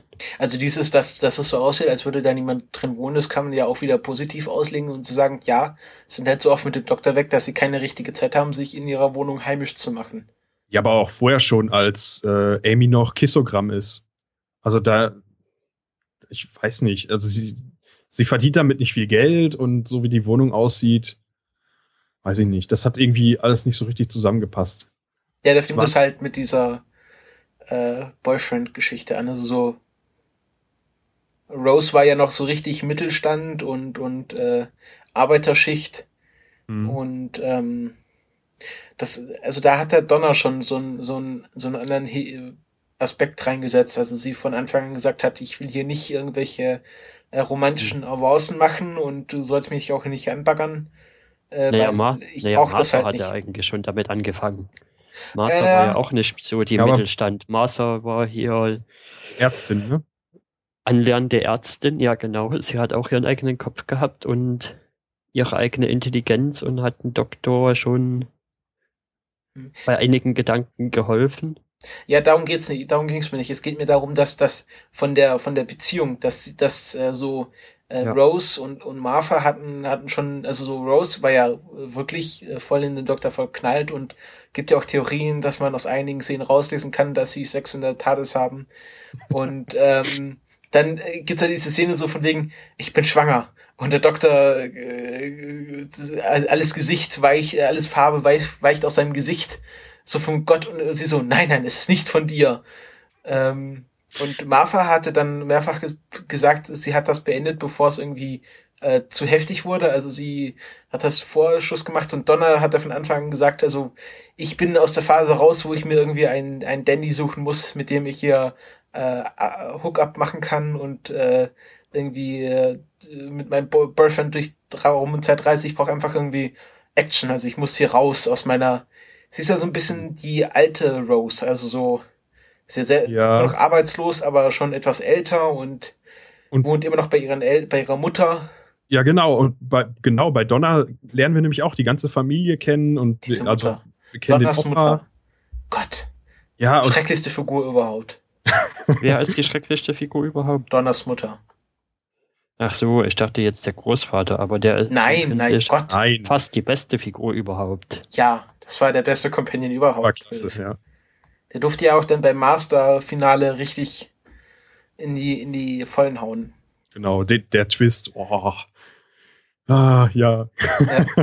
Ja, wo er sein, wo er am Anfang vom, von dem, von dem Regenerationsfinale hier diese, diese grauen Panther oder was zusammensucht und hier ja sucht mir mal Hinweise, wo der Doktor ist. Nee, Wilf war gut, aber Donners Mutter und auch, auch Mickey, die waren so viel am Platz, da hat, hat, hatte die noch nicht gewusst, was er damit anfangen soll. Die waren über. Ich fand Donner aber auch etwas überchargiert. Also Donna fand ich richtig klasse als Companion, weil, also ich finde erstmal vom Alter her sticht die raus. Das ist, glaube ich, die älteste von den bisherigen. Echt? Nein, Donner war doch viel älter. Hab ich Wir doch reden doch gerade über Donner. Ja. Ach so, ach so, ich, ich war gerade bei Rose. Irgendwie. Nee, nee. leid. Und ähm, also wenn du sagst, Clara gibt ihm Konter, dann, dann, ne, also Donna gibt ihm natürlich noch deutlich mehr Konter, finde ich. Ja, der, also Clara hat das ja punktuell gemacht, aber Donner ist halt, ist halt äh, über die ganze Staffel hinweg immer super gewesen. Ja, das ist auch von der Figur her fand ich die auch klasse, weil wir- wir, lernen sie ja hinterher noch mal kennen, wenn sie ähm, praktisch in der Zeit, bevor sie den Doktor zum ersten Mal getroffen hat. Das kommt ja erst zum Schluss, dadurch, dass sie ihr Gedächtnis gelöscht kriegt und so. Ja. Und äh, dass sie sich eben von, das, das wird aber in der, in der, ähm, in der Brautfolge auch schon angedeutet, wo sie das erste Mal auftaucht. Vor, Ja. ähm, vor Martha. Ja. Und ähm, dass sie sich dann aufgrund, dass sie mit dem Doktor zusammengetroffen ist, dann auf einmal um 180 Grad dreht und sich für diese Sachen interessiert und so. Aber Hm. sie sagt ja auch, also es wird nicht unrealistisch, sie, sie, sie pausieren dann irgendwie und dann treffen sie sich wieder und sie erzählt so, ja, ich habe dann die Reise nach Ägypten gemacht und, und bin dann irgendwie mal durch den Sand gelaufen, aber das war's dann auch schon wieder. Und äh, alles, was ich mir vorgenommen habe, habe ich nicht so richtig erreicht. Das finde ich auch schon Ja, sehr gut ja. gemacht. Also das dann, Aber bei Donna gerade auch diese wahnwitzige Turn-Left-Folge oder wie die hieß, wo es, wo es sich so drehen, ja, aber wenn Donna nicht mit dem Doktor reist, dann ist ja alles, was in der Staffel passiert, hinfällig und dann geht ja die Welt unter und bla bla bla und das fand ich schon ein bisschen sehr weit hergeholt. ja, Genauso dann wie, stirbt der Doktor, wenn, wenn, wenn er es nicht, wenn er nicht auf Donner getroffen wäre. Ja, genauso wie den Story-Arc dann am Ende mit Dr. Donna. Das fand ich irgendwie. Ja, ja, gut. Aber andererseits, die, die Sta das ist ja Staffel 4, über die du gerade redest. Ja. Ähm, Planet of the Ood. Also die Ood, ich bin, ich Oh. bin total der Ood-Fan irgendwie, aber die Hm. kommen gar nicht mehr vor, leider. Ood on the Loo. Kennt ihr Die diese- was? Äh, Ood on the Loo. Äh, Wir haben ein Ood auf dem Klo. Ach so, ja. Ja, die, die Uds waren sehr interessant. Das waren so, äh, sind die auch von Moffat oder sind das was, äh, RTD? Das war? RTDDR. Ja. Der letzte Ut, den wir gesehen haben, war, glaube ich, der, der, der, der das Ende quasi für den Tennant-Doktor eingeläutet hat, der immer wieder dann zu sehen war mit den roten Augen und der Doktor immer gesagt hat, ich will noch nicht gehen, ich bin noch nicht bereit. Es hat Dieses- noch nicht viermal geklopft. Dieses I don't want to go, das hat sich ja auch irgendwie im Doctor Who-Universum festgesetzt. Das sagt nämlich auch, äh, habt ihr dieses, äh, diese, diesen Fernsehfilm gesehen über die Anfänge von Doctor Who? Ja. An Adventure 12. Und da sagt ja David Bradley als William Hartnell, äh, ist also am Feuer und äh, realisiert gerade, dass er als Doktor abgesetzt wird und dann sagt er auch, I don't want to go. Ähm, fand ich sehr schön gemacht. Anscheinend ihr nicht. Okay. Hart, Dieses, wurde Hartnell als Doktor abgesetzt? Ich dachte, sie hatten es dann so gedreht, weil Hartnell dann verstorben ist und sie. Nein, der Hartnell wurde krank, der, der konnte nicht mehr so lange stehen und konnte sich auch nicht mehr die Texte merken. Und dann haben sie einen jüngeren Schauspieler eingeführt, nämlich Patrick Troughton. ja. Und äh, der Hartnell-Doktor ist an Strahlenkrankheit irgendwie gestorben. Der ist Echt? dann irgendwie. Ja, Achso, die, der, achso. hm. der ist dann irgendwie. Die, die haben den dann irgendwie geschwächt gezeigt und dann, ja. Aber die, die Folgen sind, glaube ich, auch verschollen. Aber Hm, wollen wir, bevor wir zu weit abschweifen, vielleicht mal noch erstmal die siebte Staffel zu Ende bringen und dann Okay. können wir noch Ich dachte, wir bringen Wüst erstmal die achte schweifen. Staffel zu Ende, bevor wir die. äh, die achte Staffel, genau. Dann und können wir gerne noch wüst schweifen. Mami und der Orient Express, wo dann Clara auf immer wieder sagt, ach nee, ich finde ich doch irgendwie wieder toll. Also da haben wir wieder die Inkonsistenz von Clara. Ja. Ähm, dass sie jetzt irgendwie so sagt, ach, äh, scheiß drauf und Danny sogar noch anlügt. Ja, das, ah, dass sie das so gedreht haben, dass sie ihn jetzt anlügt, fand ich ein bisschen feige. Also, äh, weiß nicht. Das halt auch keine Konsequenzen, weil Danny findet es Ja, heraus. genau. Also findet es auch irgendwie in Ordnung, dass sie dann, ja, warum nicht? Also sie, sie haben sich nicht wirklich getraut, irgendwie so eine Rory-Geschichte rauszumachen, dass sie jetzt als, als Duo durch, durch den Weltraum reisen. Aber auch nicht äh, irgendwie, äh, keine Ahnung, so eine Mickey-Geschichte, dass Mickey da irgendwie zu Hause bleibt und total sauer ist. Also so, Danny war total Timeline, war so, einfach so, ja, mach doch. Ja.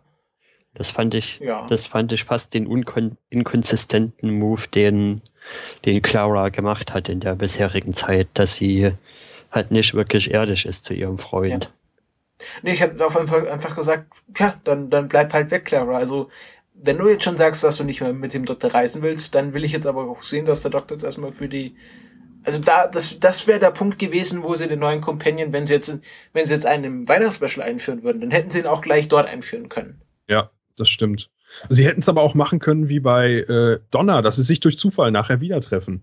Ja, der Doktor ist ja ständig auf der Erde und in London. Also so unwahrscheinlich ist das doch gar nicht. Ja, dass sie sagt, jetzt noch ein Abenteuer, also dass sie schon irgendwie die Episodenstruktur der Staffel im Kopf hat und sagt, jetzt eine Folge bin ich noch dabei und, und dann gehe ich. Also es ist, äh, Hm. Also da- dass, dass auch, dass auch die Companions dann anfangen, so ein Abenteuer zu denken und dass sie sagen, jetzt machen wir noch ein Abenteuer. Also sie wissen ja gar nicht, was auf diesen Abenteuern passiert. Also als ob sie schon wüssten, dass es jetzt irgendwie einen Tag geht oder so. Also, ja. Ja, und vor allen Dingen finde ich den Move von Clara am Ende der, Staff der Folge so, so hanebüchen. Sie ist schon sauer auf den Doktor weil- wegen der Sache mit dem Mond und dann, dann in dem Orient Express lässt der einen über den and nach dem anderen über, das, über, das, über die Klinge springen, um das Rätsel zu lösen und das ist dann auf einmal vergeben und vergessen und er musste ja und dann ist ja alles wieder okay und dann kann sie wieder mit ihm mitreisen. Das, also dass der Doktor ähm, äh, gerne mal Leute opfert, das wird ja im, Staffelfinale nochmal aufgehoben. Aber dass Clara inkonsistent ist, stimmt halt. Aufgenommen, ja. Ähm, was kam denn nach Mami? Flatline. Oh, ja. Flatland fand ich gut. Ich fand, das ist neben, neben Mummy on the Orient Express, würde ich sagen, ist Flatline mit die stärkste Folge in der Staffel. Also hätten sie Flatline als dieses noch ein Abenteuer und dann bin ich weggenommen, dann hätte ich verstanden, dass Clara am Ende der Folge gesagt hätte, okay, du bist ja doch ganz doof, der Doktor, ich reise wieder mit dir. Ja, genau, dass sie quasi von Kill the Moon gleich in, in diese, in Flatland reinstolpern sozusagen, ohne dass sie Ja. das planen. Weil da, weil da bringt der Doktor ja am Ende ein Statement, das ist, das lässt ja eigentlich nicht mehr dran zweifeln, ob er böse oder gut ist. Ja. Oder ob er gegen oder für die Erde ist, sagen wir mal so. Also ich fand, ich fand äh, den Anfang von Flatline sehr gut gemacht. Also dass auf einmal die TARDIS irgendwie draußen, also dass sie äh, it's, it's small on the outside dann wirklich ist. Und ähm, dass dann Dr. Clara in, investigativ. Also ich hätte mir so vorstellen können, so könnte man mal eine ganze Staffel aufziehen, dass der Doktor so in der im Handtischchen hockt und der Companion muss dann muss dann quasi von außen äh, arbeiten. Das hätte man mal eine ganze Staffel machen sollen. Ja, Mhm. also ich fand die Idee cool. Einerseits ist das natürlich optisch cool und andererseits äh, bringt das aber auch eine ganz neue Dynamik rein, weil äh, Clara dann großteils auf sich selbst gestellt ist. Ja. Und, und in der ganzen Folge versucht der Doktor ja auch erstmal rauszukriegen. Hm, was sind denn das für Wesen? Wie ticken die? Sind die wirklich eine Bedrohung oder? Und am Ende hat er sich ja dann doch so weit überlegt, dass er sagt, okay, das ist eine Bedrohung und deswegen muss ich meine Rolle als Schützer der Erde spielen. Ja, das war so ähm, was, was, äh, was so Das jeder mich Doktor mal machen muss. Das hat mich interessanterweise ein bisschen sehr dann an, an den Auftritt erste, Sta erste Folge mit Smith erinnert, mit dem, wo er auch kommt, ja, mit die Erde ist beschützt und ja. Spielt man hier nicht besonders, spielt man hier nicht so besonders verrückt, weil die Erde ist beschützt und dann gibt's halt ein paar auf dem Bobbes vom Doktor. Ja, das kommt ja nachher nochmal, ne? Ja. Im Staffelfinale. Flatland fand ich auch visuell sehr ansprechend. Also dieses 2D, 3D, das haben sie schon äh, teilweise gut hingekriegt. Also dass dann so, äh, dass man erst so gar nicht sieht, ah, das ist so irgendwas an der Wand und denkt man, ha, das ist halt so ein Wandtattoo, das ist ja heute modern. Und dann stellt man fest, oh Gott, das ist ein menschlicher Körper.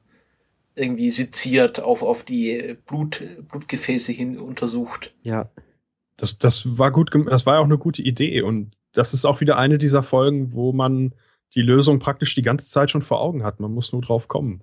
hm. Ja. Äh, und auch die Auflösung war nicht so, dass das jetzt alles unmotiviert war, war, wäre, sondern das waren ja alle Zutaten dafür vorher schon vorhanden. Und äh, da musste Clara das eigentlich nur noch zusammensetzen. Das war, das, das ist einfach eine, eine gute, saubere Art, Geschichten zu erzählen, was eben Moffat nicht so oft macht. Und die Folge hat auch Moffat nicht geschrieben. Ja, Moffat ist halt eh so ein, ein komisches Kind. Ähm, Zu The Forest in the Night möchte ich nichts sagen. warum nicht? Die fand ich so, naja, habe ich keine Fand ich, Lust das war halt so, das war halt ähm, die Danny Pink Folge. Hm. Also Danny Pink äh, würde diese Kinder ums, äh, um, ums Verrecken nicht, äh, nicht alleine lassen.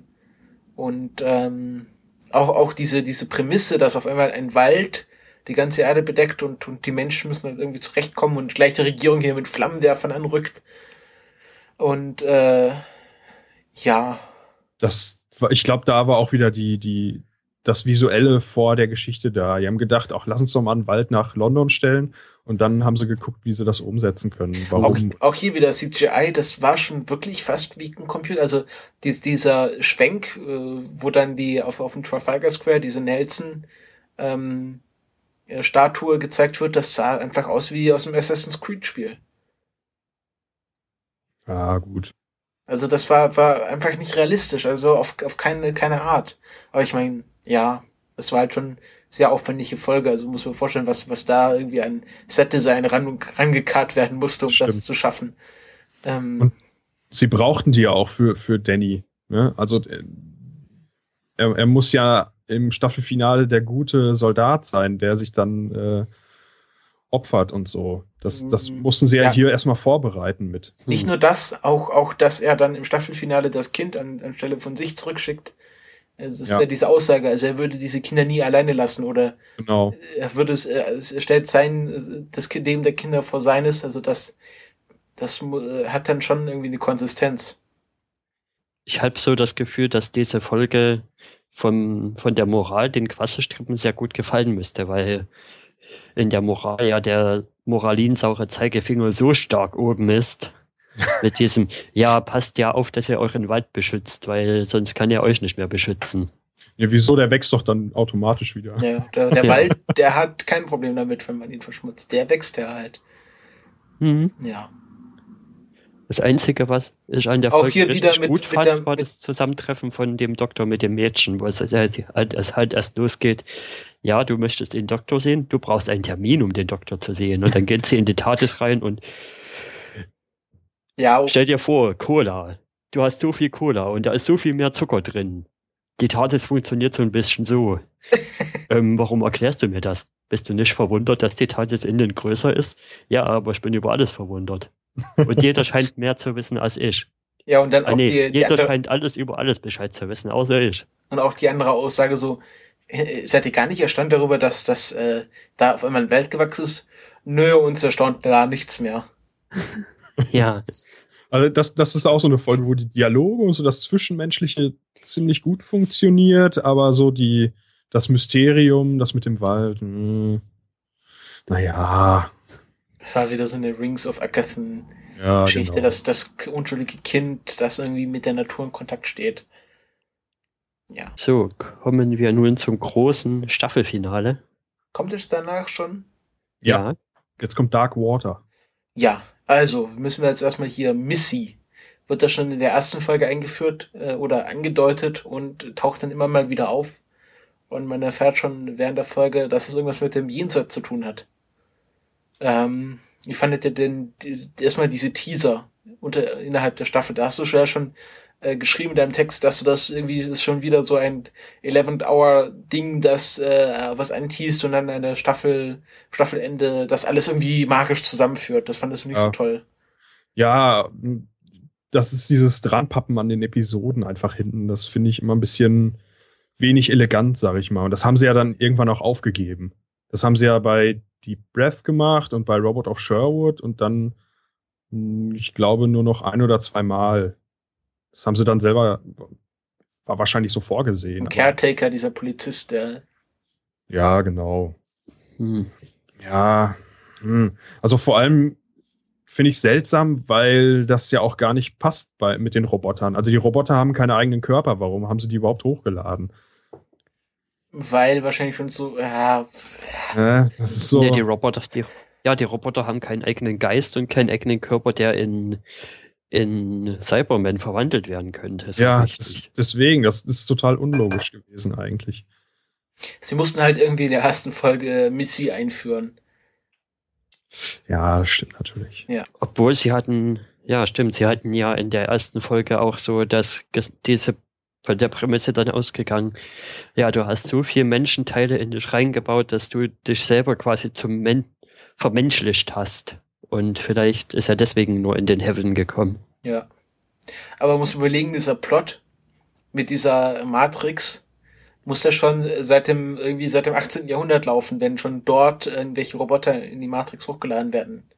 Ja, Also wie lange Ja, das- wie lange Missy da irgendwie rumgehangen ist, um Das wird zwischendurch thematisiert, dass sie das irgendwie mit der TARDIS, mit ihrer eigenen TARDIS äh, organisiert hat und so. Ja. Was vermutet ihr denn, dass ihre, ist ihre TARDIS diese rote Telefonzelle, die manchmal. Ich denke, ihre TARDIS ist diese rote Telefonzelle, wie er auch, wie ich ja auch getwittert hat, hatte. Ja, die Missy, die Missy TARDIS sieht genauso aus wie die TARDIS von Inspector Space Time. Und ja, er hat halte ja ich auch, für wahrscheinlich. ihr seid ja wieder ihr, also der Master hat immer so irgendwie das Laser-Device und jetzt hat sie ihren Laser-Taschenspiegel. Oder was das ihr Smartphone oder was das ist. Du meinst Sonic? Nein, nein, Nee, der Master hat immer Laser. Was ja böse stimmt, der ist. Master hat Laser. Äh, hat der hat ja auch schon in seinem letzten Masterplot äh, sein Laser-Screwdriver. Mhm. Ähm, Also- Aber ein Screwdriver ist ja nicht ladylike. Da Nein. muss ja ein Spiegel Ja. her. Aber das Ding, was sie jetzt hatte, war ja auch nicht unbedingt ladylike, oder? Ja, es war, war halt so ein bisschen Viktori, also es hat halt zu ihrem, zu ihrem, zu ihrer Kleidung gepasst, so ein bisschen Ja. barock-viktorianisch. Also sie haben ja quasi einen Mary Poppins genommen und Und die so ein Ja. bisschen. 50 Jahre, 20 Jahre älter gemacht. Genau, ja. Ja. Das fand Also ich. Ich fand Diese halt, Mary Poppins Anlehnung wird ja in Death in Heaven ja dann nochmal sehr stark. Ja, wo sie geprägt, mit dem sie Regenschirm runterkommt. landet. das war schon sehr auf, auf, auf die Nase gedrückt. Ähm, wa- was ich ganz interessant war, wie Michelle Com Gomez an die Rolle gekommen ist. Also es wurde ja erst geplant, dass sie eine, eine andere Rolle bekommt in der achten Staffel. Ähm, aber dann irgendwie aus Zeitgründen das nicht so quasi für die ganze achte Staffel dabei sein konnte. Ähm, wahrscheinlich, was, was sie geplant haben, dass sie einem älteren Doktor auch einen älteren Companion geben. Das finde ich sehr interessant. Also, dass, dass Michelle Gomez der Companion wäre. Ähm, Und dann äh, hat sie aber so gesagt, ja, ich will doch, ich will bitte, bitte bei Dr. Who dabei sein. Und dann äh, war der Moffat irgendwie am seinen, seinen Folgen schreiben und hat gesagt, ah, Michelle Gomez, das wäre doch der perfekte Master, der perfekte weibliche Master. Dann irgendwie ist sie dann so in diese Rolle reingerutscht, für die sie perfekt ist. Also ich hoffe so sehr, dass sie nochmal wiederkommt als Master. Ja, das fand ich am Ende wieder so, ah, das ist so typisch Moffat. Er, er bringt sie dann um. Nee, es bringt er sie um. Ja, der, der Cyberman erschießt sie. Der, Aber der, ist- Master wird nie richtig sterben. Ja, und das, das ist ja dieses, ah, warum haben sie da nicht einfach offen Dann hätte, gelassen? er, dann hätte sie aber schon regenerieren müssen eigentlich. Ja, nee, ist sie irgendwie weggebeamt auch. ist ja desintegriert worden. Ja, das denke ich auch, dass sie nachher sowas sagen, dass sie eigentlich weggebeamt worden ist. Aber Ach stimmt, ja, das hat man so ein bisschen gesehen. Ja. Bevor der Sepp eintrifft, Dass sie dann desintegriert auf, also sie löst sich auf und man weiß nicht, ist sie desintegriert, ist sie weggebeamt. ja, aber ah, das ist so. Warum haben sie sie nicht irgendwie mit ihrer TARDIS davonfliegen lassen? Ja, Oder- ich will, will die Master TARDIS sehen. Ich will auch von, Ja. von innen, ob sie vielleicht smaller und inside ist oder. Ähm, ähm, Was ich schön finde, ist, dass sie mal wieder den Doktor den Stunt machen lassen, den schon mit, der mit Smith Doktor mal gebracht hat, dass er die TARDIS als Landeauffangbecken aus dem freien Flug benutzt. bei was? Ach so, ja, das hat, das ist ja mit, immer mit River Song, wo sie Ja, dir gerne aus, aus äh, Sachen springt und dann hofft, dass der Doktor auftaucht. Mhm. Ähm, ja, also was, was ich äh, so vom Anfang an so, dass sie den Doktor zum Präsidenten der Erde machen. Also ich fand es ja erstmal schön, dass das dann am Schluss der ersten Folge vom Finale dann Unit auftaucht. Und ähm, äh, also am Anfang ist es ja so, die Cybermen marschieren so irgendwie die Stufen runter, was irgendwie eine Hommage an einen berühmten Cyberman-Plot auf- aus Classic Doctor Who ist. Also dieses Bild gab es schon mal. Ja. Und ähm, dann interessieren sich die Leute gar nicht dafür und machen irgendwie Fotos. Ha, guck mal, lustige Männer, äh, Kunstperformance. Also es wird ja heute genauso passieren. Wenn da irgendwelche Ja. komischen Metallmänner auftauchen und erstmal so sagen, oh, guck mal, eine coole Kunstperformance. Und der Doktor dazwischen, wir werden alle sterben. Und ja, Ja, das, das, das, das war richtig cool. Das war realistisch. ja, und dann auf einmal, äh, ah, alles, alles Unit-Agenten. Und äh, Catherine, also die Tochter von vom, vom, vom äh, Br- Brigadier taucht wieder auf. Mhm. und ähm, äh, werden erstmal alle verhaftet. Und die TARDIS wird wieder verladen, was, was der Unit unheimlich irgendwie gerne macht, die TARDIS mit einem Kran irgendwo hinpacken. Ähm, Wie fandet ihr die, die Rot, die Redshirt Charakterin, die mit der Brille und der Bowtie? ich fand's, oh, Oscott, ich, ich, ich bin ja, ich bin ja, ich bin ja, also ich finde Oscott super. Ich, ich weiß, viele sagen, ah, das ist die, dieses Tumblr-Mädchen, so, das soll dieses Fangirl repräsentieren. Aber ich finde es halt super, dass sie jetzt mit, mit der Bowtie auf der sagt, ja, Bowties are cool. Ähm, Also ich fand es auch irgendwie nicht, nicht gut, dass sie die. gekillt haben. Einfach, äh, es ist auch so, also ich finde ja, sie haben jetzt die, die, die Perfektion äh, Batman Joker. Also so, äh, der Doktor, dieser ernste Charakter mit sehr viel Gravitas und dann dieser lustige Charakter, der so halt, also auch der Tod ist für sie nur ein Witz. Also so hier noch viel mehr, weil äh, sie benutzt ja die Toten. Und äh, sie, der Tod von Oscott ist sehr gut inszeniert, aber schade, dass, also ich glaube nicht, also ich hoffe, dass sie diesen Charakter irgendwie wiederbringen, weil dieser Tod ist irgendwie so beiläufig. Ja, das ist so beiläufig, da geht sie so drüber weg. Und dann, ja, im wahrsten Sinne des Wortes, tritt sie dann nochmal schön auf die Brille drauf. Warum diese Brille des nicht desintegriert ist, man weiß es nicht. Aus welchem Material diese Brille gemacht wurde. Ähm, aber Oscott ist halt, ist halt ein cooler Charakter. Also sie hat ja, also, ja, ist halt schade. Und dass dann irgendwie, ich fand's cool, diesen Move, dass sie irgendwie, klar, wenn die Toten wieder auferstehen, dann äh, kommt hier der äh, äh, Brigadier und rettet seine Tochter. Aber irgendwie wurden die Emotionen nicht gelöscht. Woher weiß der Brigadier, dass er der Brigadier ist? Und warum weiß er, dass seine Tochter irgendwie da rumfliegt? Wo, woher wusste er das? Ja, und Ja. wenn sowas bei Nicht ganz konsistent. Das hat ja der Herr Speck schon vorhin getwittert. Mit dem, wo ich gefragt habe, worum könnte es denn bei Interstellar gehen mit diesem Love Conquers All? Und das wird da wahrscheinlich auch in dem Plot mit drin stecken. Ja, aber ich fand es vor allem seltsam, weil das ja, das ist ja bei Danny passiert ja das Gleiche und bei dem auch. Also da müsste ja dann noch mehr sein, bei denen das gleiche Problem auftritt. naja, Danny hat ja halt seine Verbindung nicht gekappt. Danny hat ja nicht Delete gedrückt und danach wurde er schon wieder runtergeladen. Also man sieht es jedenfalls nicht. Ja, Aber der okay. Leftbridge, äh, der äh, ist halt so, ist halt schon so lange in der Matrix, dass der dann, gerade er als, als Soldat, muss er auch ein Mhm. paar Leute auf dem Gewissen haben. Äh, ja.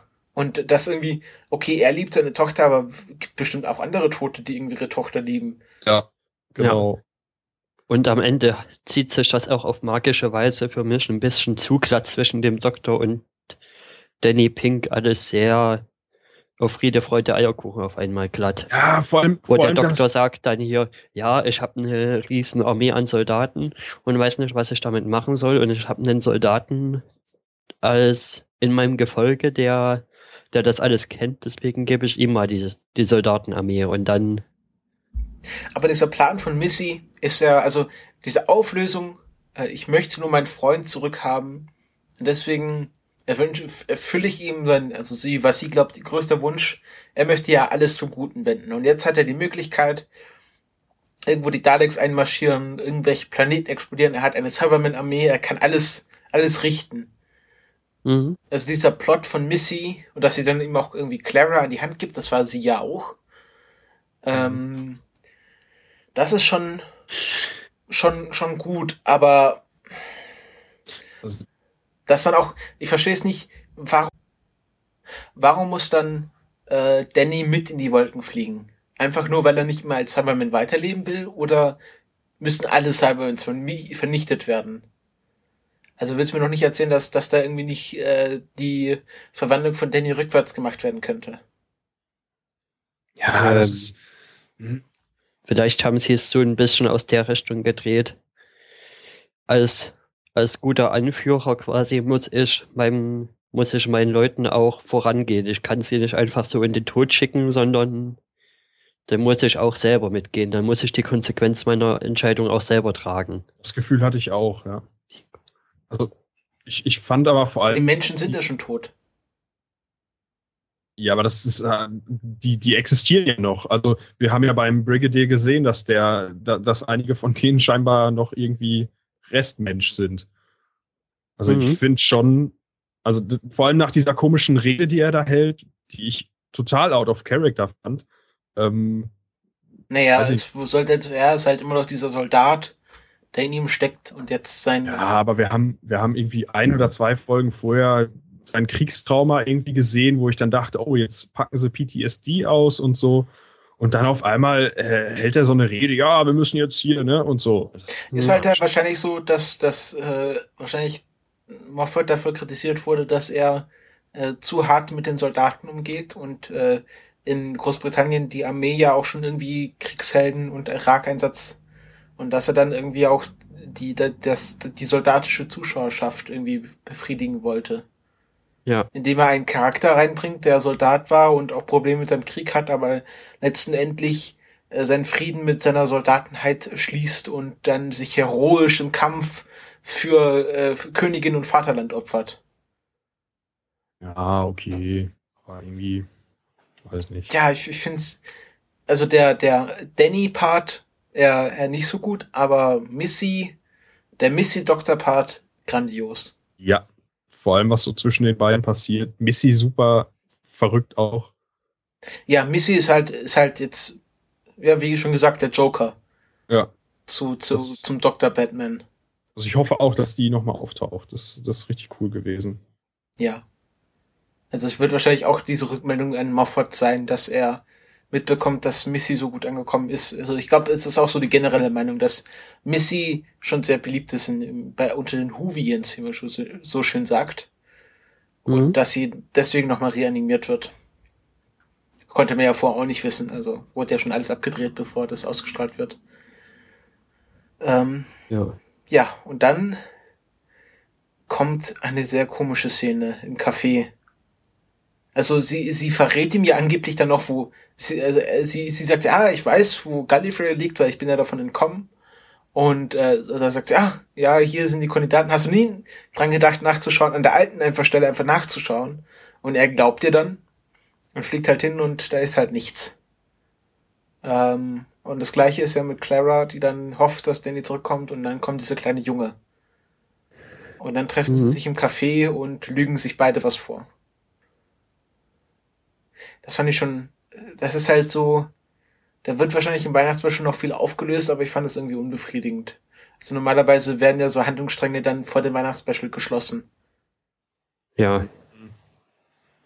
Das Ja, finde ich ich- auch etwas schade. Ich fand das aber konsequent, weil die, die Beziehung zwischen Clara und dem Doktor damit so ein bisschen abgerundet, noch nicht ganz, aber, aber das ist so, ähm, es ist, wir haben ja einmal diese, Symmetri diese symmetrische, ähm, diese symmetrische Endsequenz, wo sie dann eben beide sich gegenseitig anlügen und beide aus ähnlichen Gründen. Und ähm, ja, ich, ich fand das jetzt nicht unpassend. Ich fand, das passte zu dem, was vorher war. So. Ja, aber dann hätten sie was irgendwie aus, der- aus der Danny-Geschichte rauslassen können und das etwas mehr ausbauen können. Ja, klar. Also, ich, ich hatte mir auch gewünscht, dass Danny und äh, Clara dann doch am Ende ein Paar sind einfach und gut ist, aber hm. Ja, aber das hat man halt schon mit. Da, die Geschichte hat man schon mit Am- Amy und Rory gemacht, dass sie so ein mäßiges Happy End haben, in dem sie einfach in, gemeinsam in der Vergangenheit alt werden können gemeinsam. ja, das Und stimmt. vielleicht wollte man das jetzt nicht wiederholen. Aber du hast recht, Mhm. es ist halt. Ähm, jetzt dann und dann kommt halt, äh, kommt irgendwie der Abspann und drei Sekunden nach dem Abspann wird der nochmal unterbrochen und der Weihnachtsmann kommt rein und sagt, ah, so kann's ja nicht enden hier. Äh, und dann kommt der Trailer zum, zum Weihnachtsspecial. Was glaubt denn da? Die, es wird irgendwie ein Monster mit sehr klebrigem Mund eingeführt. Ich tippe ja auf Silurianer.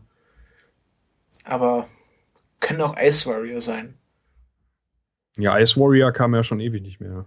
Ja, und also, die kamen doch gar nicht in Klassik, also sie kamen bis auf diese U-Boot-Folge noch gar nicht vor in den neuen. Ja, was war denn mit Waters of Mars? Das war nur so ein, ein Hint, da wurden sie nur gesagt, ah, die Ice Warrior haben die auch schon irgendwie eingeschlossen.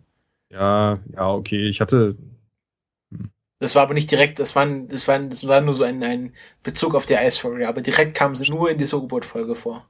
ja, stimmt. Mhm. Und ich Ich meine, im würde gerne Schnee mal- und im Eis, das würde sich anbieten. Ich würde noch ein Fass, glaube ich, aufmachen wollen und das ist dieser Konflikt zwischen dem Doktor und, und Danny und dass sie ja eigentlich gar nicht so verschieden sind. Wie meinst du? Also der Doktor Nee, fangen wir mal an mit Danny. Der ist ja halt quasi ein Soldat gewesen und vom Krieg traumatisiert. Und sehr viel anders ist der Doktor ja eigentlich auch nicht gewesen. Er ist quasi im Time War nicht wirklich als Soldat, aber er hat da auch an der Front gekämpft mit und ist da auch davon ziemlich traumatisiert. Was ich immer so ein bisschen als Zeichen lese, ich weiß jetzt nicht, wie er bei, bei dem Classic Who quasi drauf ist, aber bei dem New Who ist er ja immer so drauf, ja, pazifistisch, ja, gegen, er salutiert nicht, er mag er mag Armeestrukturen nicht wirklich und ich denke mal, dass das alles aus seiner Traumatisierung rauskommt. Naja, also er mochte ja schon Unit nicht in der, als er noch als, als, äh, als er, also das erste Mal trifft er auf Unit, als er auf der Erde verbannt wurde. Also er war ja mal eine Staffel lang auf der Erde eingesperrt und hatte auch seine TARDIS nicht und musste sich dann, es gab der dritte Doktor, das war so ein Inspector Gadget-Typ. Da hat er mhm. immer so mit, mit Hover, Hover, äh, äh, Kraftfahrzeugen und hatte immer ganz viele Gadgets und da hat, da hat halt ganz viel mit Unit zusammengearbeitet, aber er war halt nie ein Fan von Unit, weil er Unit immer zu militärisch und zu bürokratisch fand. Okay, also seinen Antimilitarismus hatte er schon davor. Ja. Also liegt es nicht wirklich daran, dass er ähnliche Dinge erlebt hat und ich glaub, dann alles verteufelt, was, was damit zu tun hat. Ich glaube, es ist nicht unbedingt so ein Militarismus, aber der Doktor ist er halt von diesen, er ist ja geflohen von Gallifrey und hat ja die TARDIS geklaut, weil er einfach was erleben wollte und nicht in diesen arroganten und sehr bürokratischen Timelords zusammenarbeiten wollte. Ja. Und äh, deswegen widerspricht ihm halt alles Organisierte und Strukturierte und das ist ja beim Militär ganz, ganz stark. Wahrscheinlich ja. resultiert daraus seine Aversion auch zu salutieren. Also mhm. dieses äh, Zeichen von militärischem Tribut, was aus irgendwelchen Rangordnungen heraus resultiert, was ihm ja äh, irgendwie in seinem tiefsten Inneren widerspricht. Und er salutiert ja auch nur dem Brigadier, weil dieser ja ultimativ seinen Respekt verdient hat durch das, was er halt alles für ihn gemacht hat und auch für seine Tochter dann. Mhm. Ja, also ich bin gespannt auf seine Special und auf wie es weitergeht. Also ähm, Moffat fängt jetzt gerade an, die Bücher für die neunte Staffel zu schreiben. Mal sehen, was er da so schon wieder verbricht. Ja. ja, also, es heißt immer, ah, Moffat macht Dr. Who kaputt. Also ganz schnell weg. Aber ich weiß nicht, also ich, ich, ich nehme an, also so wie ich das vermute, wird es noch bis zur zehnten Staffel gehen. Dann finden sie Gallifrey und dann fände ich es auch, würde, wird wahrscheinlich auch der, Staffel, der Serie gut tun, wenn sie so ein bisschen pausieren würden. Vielleicht mal einen Kinofilm raushauen oder zwei und so ein bisschen. Findest du echt? Hast du den 96er-Film gesehen? Es muss ja nicht so. Das ist ja mehr so aus der Not rausgeboren, aber wenn sie das jetzt so planen, also so mal ein bisschen äh, das Pace runterfahren. Der WhoCast hat ja schon quasi am Anfang von Moffat vermutet, dass dass das jetzt wieder so nach und nach so scheibchenweise in eine klassische Richtung geht. Und ja, das auf jeden Fall. Das ist aber jetzt kann er nicht, es kann er nicht irgendwie, ich glaube nicht, dass jetzt wieder wie viel 26 Staffeln Doctor Who produziert werden. Oder äh, so, so eine Serie läuft ja selten auf ewig. Naja. also ich glaube gerade bei Doctor Who. Ähm, Nochmal 50 Jahre draufsetzen, meinst du? Ja, warum denn nicht? Also, ich hätte damit kein Problem, wenn diese einfach so weitermachen wie bisher. Ähm, Moffat äh, wird wahrscheinlich irgendwann abgelöst werden durch vielleicht Gettis oder so, Mark Gettis. Ja, aber Mark Gettis ist ja auch nicht so viel anders. Nee, die arbeiten ja sowieso eng zusammen. Das ist ein also irgendwie, also macht ja auch mit ihm Sherlock und so, das ist ja alles. Ja. ja. Also, es wäre vielleicht, also, wenn wir sagen, ich nehme an, Moffat macht jetzt auch diesen Doktor zu Ende und dann mit dem weiblichen Doktor, vielleicht kriegen wir vielleicht einen weiblichen Showrunner. Ähm, vielleicht macht es dann seine Frau. Äh, ich weiß ja nicht, wie da die, wie da intern die BBC vorangeht. Hm.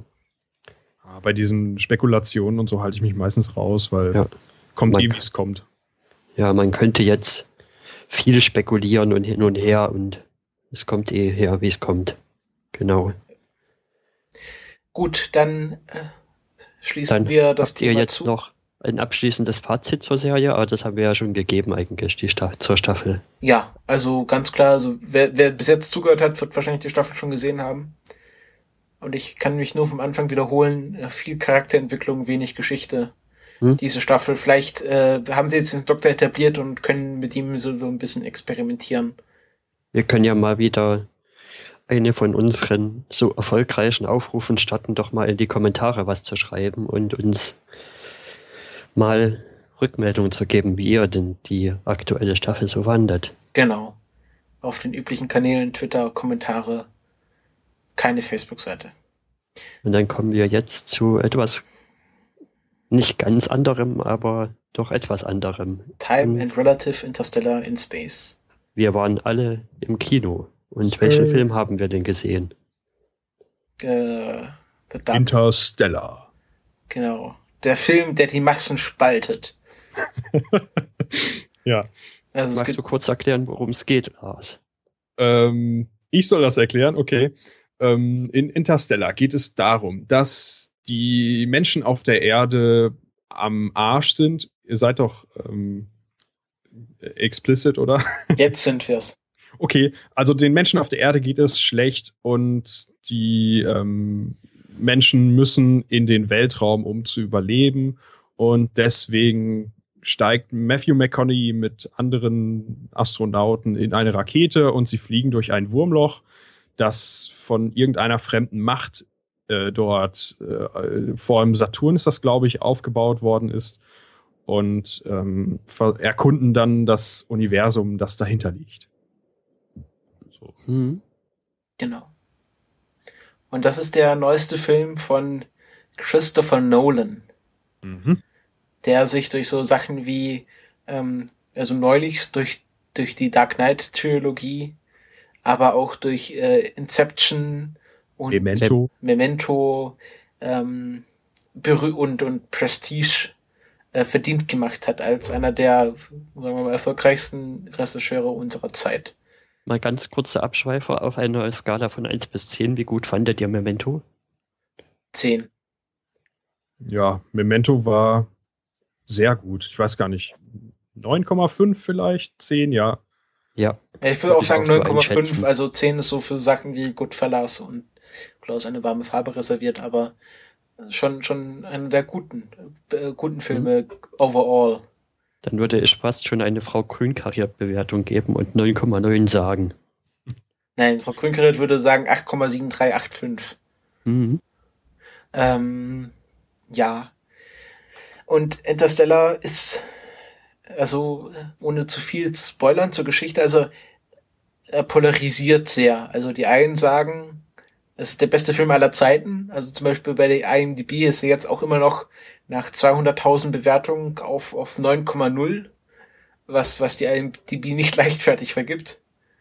Ähm, Ach, 9,0 ist es jetzt schon. Als ich das erste Mal geguckt habe, waren 9,7 sogar. Ja, das war am Anfang, als es irgendwie nur so 10.000 Bewertungen waren, aber Ja. trotzdem nach, nach äh, irgendwie so langer Zeit haben sich die meisten Filme so auf einem Siebener oder Sechser Schnitt eingependelt. Ähm, aber irgendwie äh, ist es generell bei Nolan-Filmen, also muss ja so ein bisschen immer so wissen, wie so eine Seite die bewertet und äh, gerade MDB ist ein sehr großer ähm, Nolan-Fan. Also da sind Ja. alle seine Filme immer so in ganz hohen Bereichen. Und Okay. ähm, ich glaube, einer, einer der Kritikpunkte ist halt äh, der wissenschaftliche Aspekt. Also er versucht ja sehr viel wissenschaftliches Kenntnis reinzubringen. Er hat irgendwie die, den Astronomen als Berater angeheuert, der diese Wurmloch-Theorie aufgestellt hat, also der gerade der führende Wurmloch-Theoretiker ist, wenn man das so Ist sagt. er das? Also, das ist ja dieser Kip. Kip Thorne Ja. heißt er, glaube ich. Ich fällt gerade auf, der heißt ja fast wie, wie einer dieser Roboter. Ja, gibt Ja, das einen, ist wahrscheinlich, das ist wahrscheinlich ein Easter Egg. Ja. Aber ich kannte den nämlich aus äh, so einer Doku, die ich mal auf N24 gesehen habe, vom Sehen her. Oh Gott, das spricht ja nicht für ihn. Ja, deswegen. Also, Also bei, bei, sehr, bei, bei der Film Junkies Review stand, dass Kip Thorne ähm, einer der führenden äh, Astrophysiker ist, was, was äh, Wurmlöcher angeht. okay. Aber das ist auch so eine Okay. Sache für eine Astrophysiker über Wurmlöcher, das ist sehr viel Theorie und Spekulation. Also Ja, ja, genau. keine harte Wissenschaft, die er wahrscheinlich dort betreibt. Ich, ich glaube, das ist auch ein Hauptgrund, warum der Film auf der wissenschaftlichen Ebene so viel angegangen wird. Obwohl- Einfach weil er damit auch viel Werbung macht. Es gibt ja diese, diese ähm, Discovery Channel Doku, ähm, The Science of Interstellar und Ach Gott. ja, es, es wird damit einfach unheimlich viel Werbung gemacht, dass der Film Naja. wissenschaftlich korrekt sei und so. Und das Aber- ist halt in dem, in dem Feld und in dem Bereich, wo er sich, wo, wo er, äh, wo, um, um was es da geht, Wurmlöcher und schwarze Löcher und so, das ist ja alles Spekulation, da wissen wir ja im Grunde gar nichts drüber. Ja. Und Also- auch da möchte ich wieder zu meinem Statement von Anfang der Sendung verweisen. Welchen? Mit dem, mit dem nicht so viel Nitpickertum. Ja. Ja, und Aber gerade, also wenn man sich mit diesen Federn schon schmückt, dann muss man halt die auch aufrechterhalten. Es ist ja keine Pickerei, wenn er sagt, ich bin, ich bin, ich bin der wissenschaftlichste Film seit Albert Einstein. Und äh, da, da muss man auch erwarten, dass man da Nitpicker anzieht.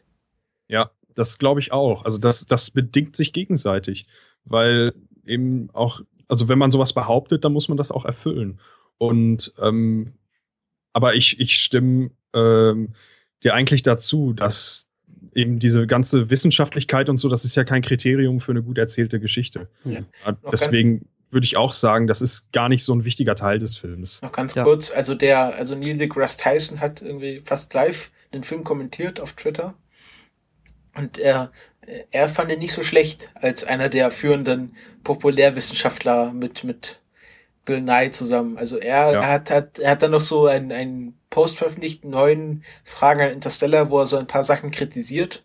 So von wegen, ähm, wenn es so schlecht um die Erde steht und diese Planet auch nicht so toll ist, warum besiedelt ihr einfach nicht den Mars, der auch wesentlich näher ist als der Saturn?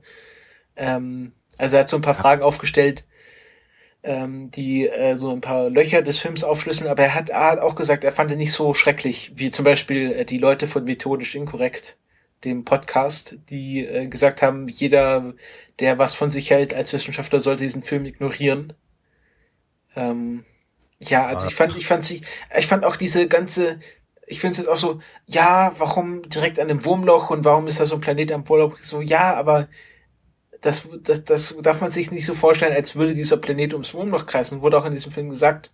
Also dieser Planet ist quasi so haarscharf am Einflussbereich des, des Wurmlochs, sodass es noch Zeitverzerrungen gibt, aber so, dass er halt nicht eingesogen wird. Oder Ja, Du aber, aber meinst mit warte dem mal. schwarzen Loch.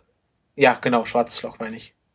Aber dann muss er ja doch um das, also das ist sowieso was, was ich auch nicht verstanden habe. Ich habe noch mal nach einem Schema dieses Sonnensystems gefunden, äh, gesucht, wo sie da sind und ich habe keins gefunden. Selbst äh, bei, bei Google Books gibt's halt dieses Buch von dem Kip Thorne zum Film auch und da ist das auch nicht drin, obwohl da einige Schemata drin sind. Ähm, das, da, also entweder entweder entfernt sich der Planet auf seiner Umlaufbahn relativ weit von dem schwarzen Loch oder er kreist drumherum. Das sind ja die beiden Möglichkeiten, die es gibt. Ja, oder wird äh, statisch von einem von einem Stern und einem dem schwarzen Loch quasi auf einer Position gehalten und dreht sich halt um sich selber. Ja, aber dann würde man den doch nicht in Betracht ziehen als Ort, um die Menschheit drauf anzusiedeln. Das wäre, also da, da, da kann man doch nichts, das ist ja nicht stabil. Ja, äh, es ist ja auch kein, sie, sie, äh, sie finden ja auch raus, dass dieser Planet nicht ultimativ geeignet ist. Ja, aber das hätten sie ja schon an der Lage erkannt dann.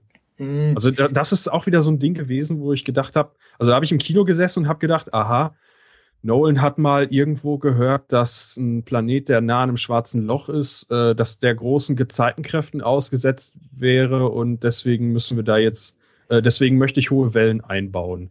So, das, das ist so ein Punkt gewesen, der mich dann auch rausgehauen hat, so ein bisschen aus, aus der Immer- Immersion. Weißt du, wie Ich meine? Also ja, Der- ich fand das schon aber schon, se- was? Äh, Der Lars wollte doch noch seinen Punkt irgendwie zu Ende bringen, oder? Nee, ist schon okay. Okay. Ähm, was ich aber dann nochmal interessant fand, dass sie gesagt haben, ähm, dieser Planet kann kein Leben entwickeln, weil jeder Komet und jeder Asteroid, der irgendwelche, der, also dieser, dieser, dieses Zufallselement, was bei Evolution immer mitspielt, ähm, kann hier nicht passieren, weil jeder, jeder, alles, was an diesem Planeten einschlagen könnte, in dieses schwarze Loch gesaugt wird. Und das fand ich schon wieder ein interessanter Punkt. Dass sie, da, dass sie zum Beispiel daran gedacht haben, dass ein Planet, der so nah am schwarzen Loch ist, ähm, nie irgendwelche Sporen oder Bakterien äh, aus dem Weltraum bekommen kann. Also diese Panspermie-Theorie, dieser sehr beliebt ist, ähm, dass alles das sofort in schwarze Loch gesaugt wird. Und deswegen dieser Planet quasi zwar diese Kohlenstoffverbindung und Wasser hat, was ja Voraussetzung fürs Leben ist, aber trotzdem unbewohnbar ist, weil dort nichts entwickeln kann. Hm. Das fand ich schon sehr interessant. Ja. Ich würde jetzt erstmal noch kurz auf einer groberen Ebene über den Film reden wollen, was mir daran, dass das ein Hollywood-Blockbuster ist, sehr gut gefallen hat. Mhm. Ja, man muss ihm auch zugute halten, es ist eine, ein, ein Film, der weder eine Fortsetzung noch eine Adaption ist, also ein originals, ein originäres äh, Drehbuch hat. Also das ist schon, das, das ist heutzutage schon. Ja, es, es, es ist traurig, aber wahr. Also kannst du es ja nicht leugnen, dass heute jede Menge Sequels und, und Comic-Adaptionen und äh, Buchadaptionen rauskommen und gerade bei den, äh, wenn man jetzt mal so schaut, äh, Highest Grossing, also so äh, einnahmentechnisch, wenn man schaut, was da rangiert, dann ist halt äh, ist halt äh, originales Drehbuch schon eine Besonderheit. Und es wird auch hoffentlicherweise kein Sequel dazu geben.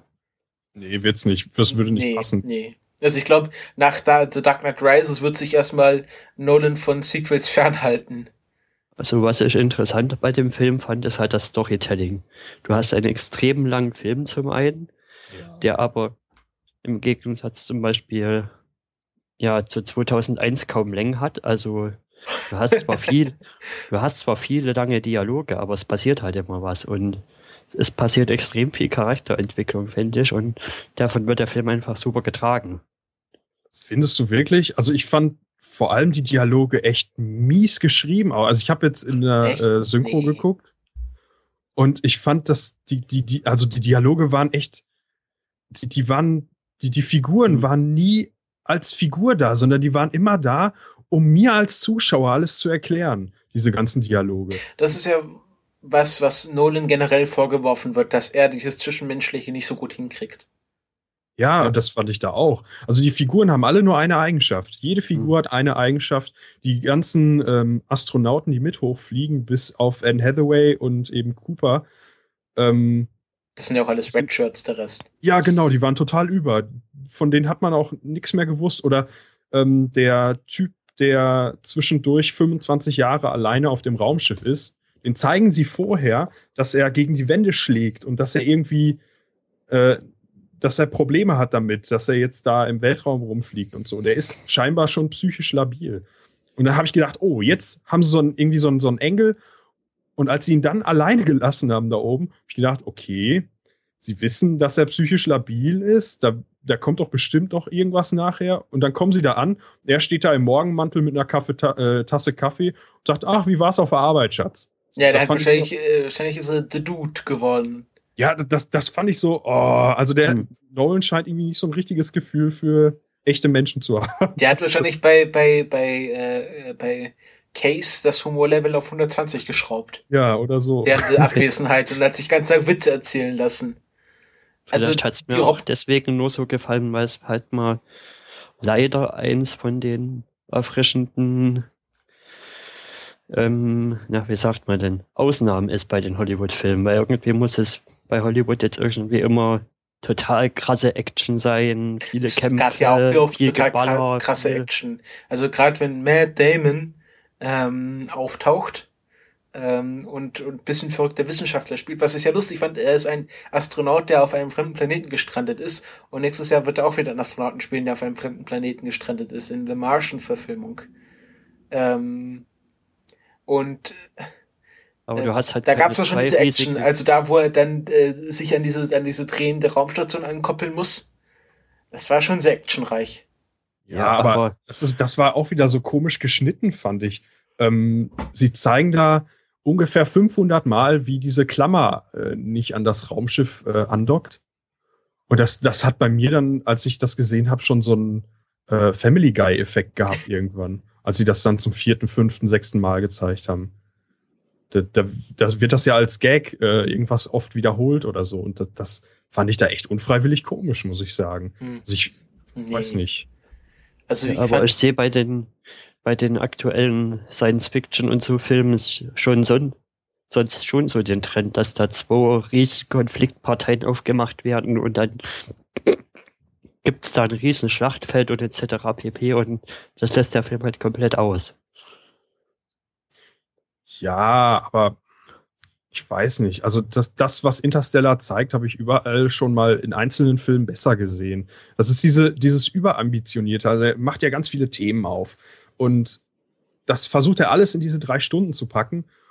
Und solange mhm. der Film auch ist, dafür hat er nicht genug Zeit. Hätten sie daraus eine Serie gemacht mit, äh, was weiß ich, 10, 13 Folgen oder so, ey, das wäre super geworden. Die Figuren richtig ausbreiten. Miniserie. Ja, genau. So wie die Briten das ständig machen bei der BBC. Das, das mhm. hätten die die Figuren ausbreiten können, die ganzen Theorien ausbreiten können. Das wäre alles nicht so plakativ gewesen mit der Erklärung. Also warum muss man einem Ingenieur erklären, dass die dreidimensionale Form eines Kreises eine Kugel ist? so muss man. Glaubst du nicht wirklich, dass das ein Loch ist? Äh, das, fand ja. ich, das fand ich schon sehr lustig. Also, aber ja, also er war ja, ist ja kein Ingenieur, er ist ja Pilot. Also, das fand ich schon. Doch, er ist Ingenieur. Nee, er war NASA-Pilot, also ist einer, der da hochgeschossen wird und diese. Ja, aber auch Ingenieur, das sagen sie zumindest oft. Er handelt nicht danach, aber sie sagen es. Ah, aber ich habe den immer, also für mich war das in dieser Charakterentwicklung nicht inkonsistent, weil für mich war das immer so ein, ein, ein, ein so ein Testpilot-Typ, also so, ähm, einer, der halt so äh, gerne fliegt und Action hat, aber nicht so auf dieser wissenschaftlichen Ebene ja. operiert. Und ich meine, äh, wie viele NASA-Ingenieure machen sich, machen sich täglich Gedanken über Wurmlöcher? Und gerade ah. Leute, die, gerade NASA-Ingenieure, die vor 20 ah. Jahren irgendwie Farmer waren. Aber ja, aber davon ab, also der Film erklär, erklärt ja wortwörtlich, die dreidimensionale Form eines Kreises ist eine Kugel. Und dass jemand, der sich mit räumlichem Denken befasst, er muss aber auch erstmal drauf kommen, dass das, das dann das ein, also mir war das im Moment auch nicht klar, dass das dann, also ich wusste, ich habe davor auch wirklich gedacht, dass das Wurmloch jetzt irgendwie ein richtiges Loch ist und keine Kugel.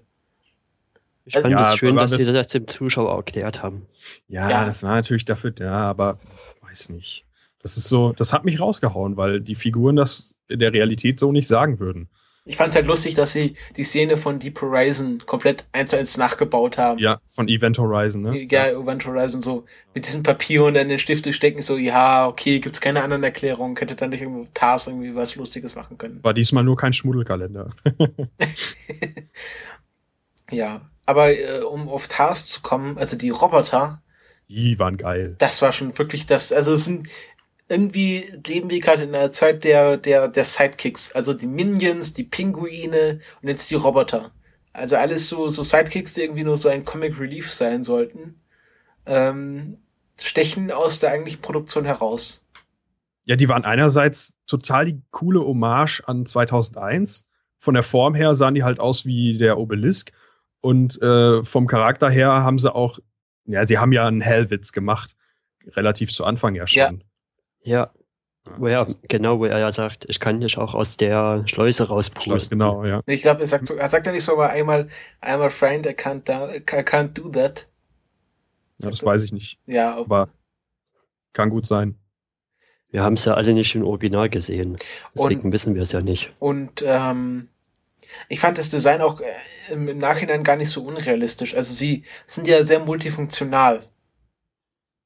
Also das, das ist mir eigentlich egal, aber da, ob es realistisch ist oder nicht, aber es sah einfach cool aus. Mhm. So, und es hat funktioniert für den Film. Ja, es war mal ja. was Neues halt, nicht so wie ja. Michael Fassbender oder Richtig. irgendwie andere Sachen. Oder das, das wie Hell, dass er in dem Schiff verbaut wurde. Mhm. Die verschiedenen Arten an Bewegungskonzepten, die die schon allein haben. Was wir da aus so einem viereckigen Klotz alles rausholen können. Ja. Die Roboter waren, waren glaube ich, mit das Coolste am Film für mich. Ja. Die kann man. Hm. Ja, was mir am meisten reinkonstruiert sich vor sich angefühlt hat, war wirklich die mit dem, die Szene mit dem Wissenschaftler auf dem einen Planeten da und dass er dann auf einmal das dann um Biegen und Brechen irgendwie versucht werden muss, da einen Knüppel zwischen die Beine zu schmeißen. Ja, so im Großen und Ganzen fand ich das schon okay, weil da eben auch wieder diese Frage aufgemacht wird von wegen Individuum oder äh, Kollektiv so. Aber so in den Details ist das auch wieder total seltsam gewesen. Also warum baut der eine Bombe zwei Meter von seinem Kopf äh, hin? Das, warum das so überhaupt behauptet er erstmal, dass dieser Planet bewohnbar sei? Er hätte doch gleich Mhm. sagen können, hier kann man nicht wohnen. Ja, warum muss er alle umbringen? Er hätte doch vielleicht, die sind doch jetzt eh da. Also, Du kannst die nicht würden erzählen, doch er- sowieso nicht zurücklassen. Ja, ja, genau. Also es war völlig, man kann es drauf schieben, ja, wäre verrückt geworden. Äh, aber Ja. Ja. Und dann ist so, was ist so, ist so klar, was bei der Ankuppel-Situation das war von Anfang an, passieren dann wird. hieß es, äh, manche haben gesagt, oh, das kam total überraschend, dass er dann irgendwie explodiert ist und ich so, das war doch total klar. Also man hat ja schon gesehen, diese Klammern greifen nicht. Wie gesagt, man hat dieses öfters gesehen, dass diese Klammern nicht greifen. Und ähm, ja. Also, ja, Matt Damon war halt so ein bisschen draufgefropft. Aber was noch viel, viel mehr draufgefropfter war, war das Ende. Was nach, was nach dem Tesseract kam. Also wie gesagt, im Tesseract finde ich sehr gut, eine sehr realistische, also wenn man mal einen Tesseract richtig sehen will, dann dort. Also ein vierdimensionaler Würfel, das ist genau das, was dort gezeigt wurde, wie man es halt am besten darstellen kann. Ähm, aber das Ende danach, das war so unnötig. Das hätte man Hat der Tesseract-Begriff genau was mit dem Tesseract-Begriff von Marvel zu tun oder Nein, haben die das einfach nur genommen, weil es cool klingt?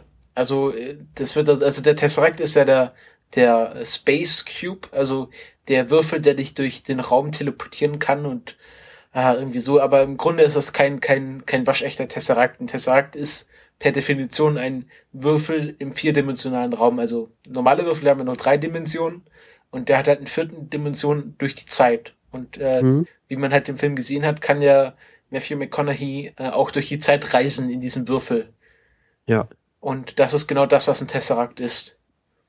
Mhm. Ähm, ja. Ich bin ja komplett, also fast komplett ohne Vorwissen an den Film rangegangen mal wieder. Ich habe bloß halt den, den Trailer gesehen, wo ich aber auch schon mittlerweile wieder fast alles vergessen hatte am Anfang vom Film und war dann zum Beispiel extrem überrascht, Michael Caine zu sehen.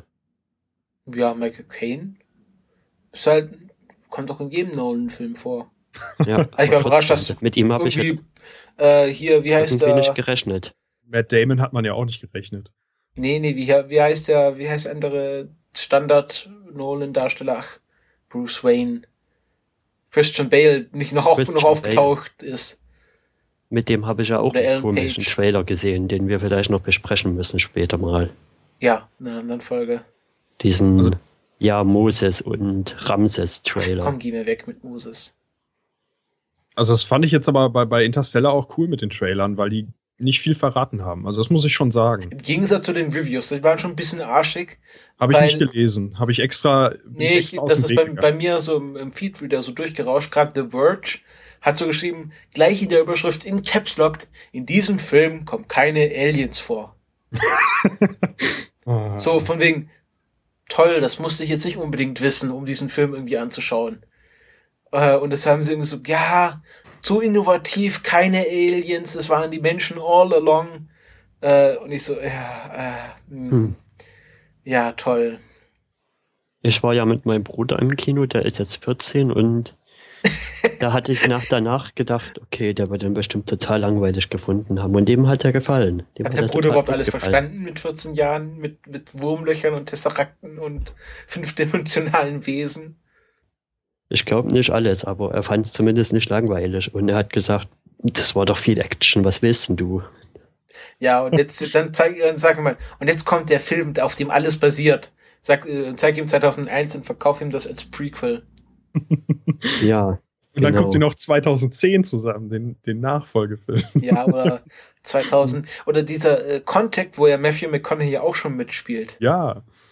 Contact steht ja auch mit da drin, ne? In, in Interstellar. Also Contact, Event Horizon 2001, so das sind so die Väter von Interstellar. Ja, alles, was man 14-Jährigen unbedingt zeigen sollte, besonders äh, Event Vor allem Event Horizon. Horizon, genau. Den umgeschnittenen. fand- Wie fandet ihr die gesamte Storyline um, um seine Tochter? Gut. Also gerade die Szene, wo er sich verabschieden muss und dann äh, im, im, im Streit, was er auch immer so, so sagt, ja, äh, wenn du, wenn du dich mit deinen Eltern streitest, äh, vertrage dich immer mit ihnen, bevor du ins Bett gehst oder bevor du wegreist. Und das ist ja gerade das, äh, der streitet sich mit der Tochter, bevor er in den Weltraum fliegt. Also so das ultimativ Dümmste, was man Hm. für den Familienfrieden machen kann. Ich fand auch den Sohn irgendwie, irgendwie, irgendwie interessant. Also, dass er, er so halt, äh, der so, äh, also er hat sich mit seinem Schicksal abgefunden, so ja, ich bin jetzt halt Farmer und ich muss es halt machen. Und äh, äh, also so am Anfang auf jeden Fall fand ich ihn halt sehr interessant, dass er halt so einfach sich abgefunden hat mit, seiner, mit seinem Leben. Was ich ja seltsam fand, war, äh, Cooper fragt die ganze Zeit nach seiner Tochter, aber nachher nicht einmal nach seinem Sohn. Also, ja, Ja, weil er, weil ihm klar war, dass sein Sohn irgendwie schon zurechtkommen wird. aber trotzdem ist das irgendwie. Hm. Es geht halt um die Vater-Tochter-Beziehung. Der Sohn ist halt viel am Platz. Ja, genau. I don't ich care. fand das Dramazeug am Anfang auf der Erde eigentlich ziemlich cool, auch wenn sie dann zeigen, wie er hinterher wegfährt, die Szenen, die man schon im Trailer sieht, wo er dann im Auto sitzt. Das, das war eigentlich richtig cool gemacht. So, und hinterher, wo, wo sie dann schon eine Weile im Weltraum sind und dann guckt er sich ja diese Videobotschaft an und dann schneiden sie wieder auf die Erde. Da habe ich so gedacht, so, hä, was, wieso? Und Ich fand den aber cool, diesen Transis diese Transition von, Ja. vom Weltraum in, in, in die Das- Erde zurück. Das war vom optischen her schon ganz cool gemacht, aber ich fand, es hat auch von der Geschichte nicht gepasst. Also, Mhm. Ist ein kompletter Perspektivwechsel auf eine Figur, die vorher nur als Nebenfigur da war. Das war so, weiß ich auch nicht, warum machen die das? Also diesen, diesen ganzen Teil auf der Erde, diesen zweiten Teil, den hätte ich komplett weggelassen und ich hätte die Perspektive von Cooper beibehalten und dann die, ähm, diese Sachen, die sie darüber erzählt haben, hätte ich, da hätte ich mir nur das Wichtigste rausgegriffen und das über Videobotschaften gemacht. Ja. Weil das diese, ein, diese Einsamkeit, die, die äh, in dem Raumschiff herrscht, da ganz weit draußen und Aber allein sie- und sie so, mussten noch damit diesen Michael- stärker- Michael Caine-Plot, dass er irgendwie gelogen hat, dass es gar keine Raumstation geben wird. Ja, das hätte man aber auch irgendwie machen können. Und dass das äh, äh, im Grunde will er, will er gesagt, wird ist die Aussage, ja, es ging ja gar nicht um Cooper, es geht ja um seine Tochter, ähm, die dann die Men Menschheit rettet Ja, durch das, diese Raumstation. das funktioniert am Ende sowieso nicht so richtig für mich, Hm. aber gut. Was ich jetzt, wo ich schon ein bisschen länger drüber nachdenke, auch komisch finde, ist, dass sie zwar Sachen an die Raumstation, also an das Spaceship schicken können, aber von dem Spaceship nichts runter. Ja, wegen dem schwarzen Loch. Ja, das hatten sie vorher mit den Sonden auch schon, dass irgendwie von der einen Seite nicht so richtig was durchkam. Das, das Mhm. haben sie eingeführt. Also, das fand ich schon okay. Aber trotzdem schade. Ich war so euphoriert aus dem Film rausgekommen und jetzt reden wir und mir quasi äh, gemeinsam den Film ein bisschen madig. Ja, also ich fand, das sagen ich fand nee, viele. nicht so gut. Ich fand ihn eher so, so mittel. Das war auch bei, bei The Dark Knight Rises so, kurz nach dem Kino waren alle euphorisch und dann haben sie mal über den Film nachgedacht. Und dann so, hm, wie ist denn da Batman in die Stadt reingekommen? Oder wieso verwendet er so viel Zeit, um ein, eine Street Art zu machen auf der Brücke mit Gasoline? Also, Hm. Naja, mit The Dark Knight Rises würde ich den Film zwar nicht unbedingt vergleichen von der Qualität her. von der Qualität her nicht, aber äh, von der Logiklückenhaftigkeit. Der, der Interstellar ist so der, Z- der, der, der, der Zirkus Barnum der Filme. Also er will irgendwie alles machen. Ja. Irgendwie, Barnum? ja, das ist so, kennst du das nicht? Das ist so, es gab früher einen Zirkus oder so, so die Legende oder der Mythos, ein, ein Zirkus, der alles, alles äh, konnte, irgendwie Artisten und Tiere und das verwendet man so als Begriff, wenn irgendwie äh, gerade bei Aussagen, also eine Barnum-Aussage wird gerade in Horoskopen getroffen, also so allgemein, dass sie auf alles zutrifft. Und so ist auch, auch äh, Interstellar versucht irgendwie alles, alles abzudecken, was es im Mhm. Film abzudecken gibt, Science Fiction und, und äh, Philosophie und Beziehung und Liebe und ah. Für mich insgesamt ist, ist Interstellar, fühlt sich so an wie Nolans Interpretation von 2001. Weil der Film ähnlich aufgebaut ist. Wir haben am Anfang so eine Entdeckungsphase, also wir haben den, den, das, dieses Wurmloch entdeckt, dann kommt äh, die Weltraumreise, ist auch ähnlich dargestellt, die Drehung des Raumschiffes und wir sehen das aus der Perspektive des Raumschiffes und so. Das fand ich alles auch gut gemacht. War relativ realistisch, so mit der Rakete, wie die einzelnen Stufen am Anfang abgesprengt werden. Weil es auch Kappes ist, weil die nachher mit dem Ranger von den anderen Planeten einfach so starten. Aber gut. Und dann hinterher dieses psychedelische, dieses äh, philosophisch-metaphysische und so. Aber ja, der, der Film franzt einfach total aus, finde ich, nach allen Seiten. Bringt ja. keine Fragestellung so richtig auf den Punkt. Und das hat mich total genervt. Dazu noch diese pathetischen Erklärungsdialoge die ganze Zeit, die mich immer wieder rausgehauen haben. Der Film war dann stark, wenn er einfach Sachen gezeigt hat. Die, die, wie der, wie der, der, der Ranger zwischendurch durch die gefrorenen Wolken fliegt, war cool. Wie der, äh, wie die, die riesigen Wellen waren cool.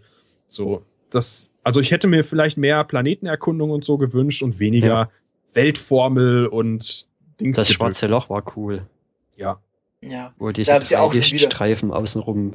Damit haben sie sich auch gebrüstet, dass sie sagt, ja, irgendwie 3000 Wissenschaftler haben sich 50 Jahre hingesetzt und haben überlegt, wie könnte ein schwarzes Loch aussehen? Und das ist dabei rausgekommen.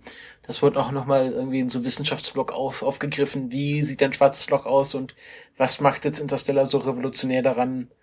Ähm, ja, ähm, aber gut, es ist mir auch vorher nicht aufgefallen, dass sie von der Erde irgendwie mit einer Rakete wegfliegen müssen. Und äh, bei diesem Planeten, der auch irgendwie eine höhere Schwerkraft als die Erde hat, können sie mit diesem kleinen Raumschiff wegfliegen. Ja, das, das fand ich so. Hm. Naja. Da hat Kip Thorne wahrscheinlich gerade geschlafen, als sie die Szene gedreht haben. ja, die, sie, da sie sagen. Nachher im Sensor gepennt. Ja. genau. Nachher im Tesseract behaupten sie auch die ganze Zeit, irgendwie Menschen wären dreidimensional, aber das ist ja auch Blödsinn. Wir sind ja vierdimensional. Wir bewegen uns ja vorwärts in der Zeit. Wir sind, wir sind, äh, wenn ich mein metaphysisches Wissen ansammle, sind wir vierdimensionale Raumwürmer. Was gerade so die aktuelle metaphysische Lehrmeinung ist. Ja. Deswegen also, fand ich auch die, die Darstellung des Tesserakten gut. Aber also wie, wie das gezeigt wurde und wie das ja. erklärt wurde. So, das ist ein Tesserakt und deswegen können wir da die, also die Sache, ähm, so, so auch diese Frage, die gestellt wurde, warum bauen die Menschen der Zukunft gerade ein schwarzes Loch, äh, ein Wurmloch Richtung schwarzes Loch und nicht irgendwie eine Gegend, wo es gerade günstiger ist, äh, Planeten zu besiedeln? Ja, es ist, sie müssen ja noch andere Systeme erreicht haben. Ne? Das ist ja auch so, so ein grundlegendes Problem beim Film, finde ich, weil sie ja zwölf Leute durchschicken und nur in dieses eine System fliegen. Aber wenn sie mehrere Systeme erreichen könnten von dem Wurmloch aus, dann müssten sie ja theoretisch auch äh, von der Erde aus mehrere Systeme erreichen können.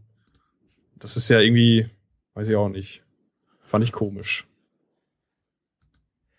Ja. Aber gut, ja, das, das sind halt, das würde ich noch unter künstliche, künstlerische Freiheit verbuchen. Ja. Für mich ist es trotz allem ein guter Anwärter für einen Film des Jahres. Hm, ja, was er, was er gut macht, ist wie gesagt die, das Elle und er macht Lust auf Raumfahrt, ja. Er hat eine, Zukunft, eine, eine positive Zukunftsvision. Hm. Er hat eine, ja. er, er hat einen positiven positives Technisch, Technikverständnis. Wir haben ja heute ständig irgendwo Apokalypsen mit äh, irgendwelchen Techniksachen. Das, ja. das, hat, das fand ich wirklich gut. Und die Mittel, so, der, die Mittel der Raumfahrt von den Raumschiffen her gesehen, es ist nicht wirklich so weit draußen. Es ist nicht Star Trek. Es ist ja. relativ nah an unserem, was wir haben, dran. Ja, also von der Reisegeschwindigkeit her und so passt das alles. Halbwegs. Was ich auch, auch sehr lustig fand, diese neun Fragen von Neil deGrasse Tyson in den Film. Dann die neunte Frage ist so, was total unrealistisch ist, was sie den Kindern in der Schule erzählen, von wegen Apollo ist nie passiert. Moment mal. Wir erzählen den Kindern jetzt auch schon in der Schule Scheiße. Was ja in den USA gerade ganz schlimm ist. Das fand ich eine sehr gute Aussage auf das Schulsystem in den USA, dass sie dann anfangen, ja, Apollo-System war eine Propagandalüge für die Sowjetunion und ähm, wir müssen uns jetzt auf die Erde konzentrieren und wir sollten diesen Kindern keine Flausen für, über den Weltraum in den Kopf setzen. Ja, also da, das ist auch so ein Punkt, ich hätte mir mehr von dem sozialen Zeug gewünscht. Also wer hat zum Beispiel die Embryonen ausgesucht, die, mit denen da die neue Zivilisation gestartet werden soll? Und hat wie werden die überhaupt nach ausgebrütet? Musst ihr alle äh, Emma's äh, in Hathaway ausbrüten ja. oder wie? hat, hat vielleicht irgendeiner mal geguckt, dass der Typ, der das aussucht, nicht gerade äh, in der Aryan Nation ist oder so? So. oder irgendwie, wenn man jetzt äh, Utopia äh, das ist eine andere Geschichte, irgendwelche Zigeuner nur noch hat oder sowas. Ja, das ist. Also, äh, und auch, auch, ja, ich hätte viel mehr auch diese, dass dann diese Drohnen einfach unendlich in der Luft hängen, weil sie irgendwie solarbetrieben sind und die Bodenkontrolle abgeschaltet wurde und dass man die jetzt so einfangen kann wie so Wildtiere und dann für sich arbeiten lässt. Das fand ich auch sehr interessant. Ja, und die, die Drohnen sind doch das Einzige, was wir so außerhalb von Kansas erfahren, ne? So praktisch. Also ich sage jetzt Kansas, weil wir nicht richtig wissen, wo das ist. Aber, aber glaub, die ganze wer, USA sieht so aus mittlerweile. Ja, genau. Und das ist auch immer NASA, das ist, ein- also da, das ist sowieso so ein Ding. Also die NASA zieht sowas alleine durch, ohne irgendwelche anderen äh, Raumfahrt-Dings. Wahrscheinlich haben die Selbst anderen das- schon alles geschlossen. Ja, aber, aber China hat doch, äh, startet doch im Moment erst durch. Afrika hat ein Raumfahrtprogramm, Europa hat ein Aber Raumfahrtprogramm. ich glaube, die, die, äh, die Amerikaner äh, bilden sich schon sehr was auf die NASA ein. Ah, ja, also das, da- hat mich auch bei The Martian gestört, dass dann immer so, die NASA sind die geilsten und äh, irgendwie sowjetisches Raumfahrtprogramm, das war irgendwie ganz, ganz schrecklich. Also alles ganz böse Menschen in der, in der, bei der, bei der Mir. ja. Äh, und, Und die NASA, das sind die coolsten. Das ist immer so Also- das Narrativ überall. Man hat, ich fand, man hat überhaupt kein Gefühl für die Welt bekommen, weil es immer nur auf diese kleinen Aspekte beschränkt war.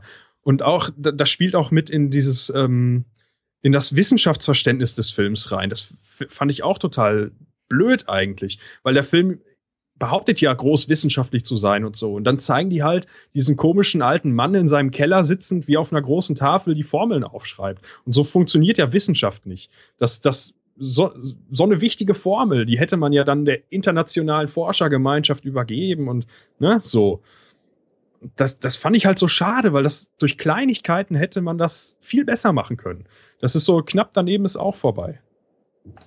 Aber dann hätten sie halt dieses pathetische, ja, sie wischt dann die falschen Stellen der Formel ab und schreibt sie neu nicht machen können. Ja, ich, ich meine halt, das, dass. ist, das ist so ein bisschen, äh, die Amerikaner retten die Welt durch die Hinter Hintertür. Ja, genau. Und auf diesem anderen Planeten, den sie da erkunden, stellen sie auch die Amerika-Flagge auf und nicht irgendwie mit einem Weltsymbol oder mit, der, mit dem Symbol der UNO oder was weiß ich. Ja, Also ist das so- kann man Nolan, Hm. von dem man es ja am wenigsten erwartet irgendwie.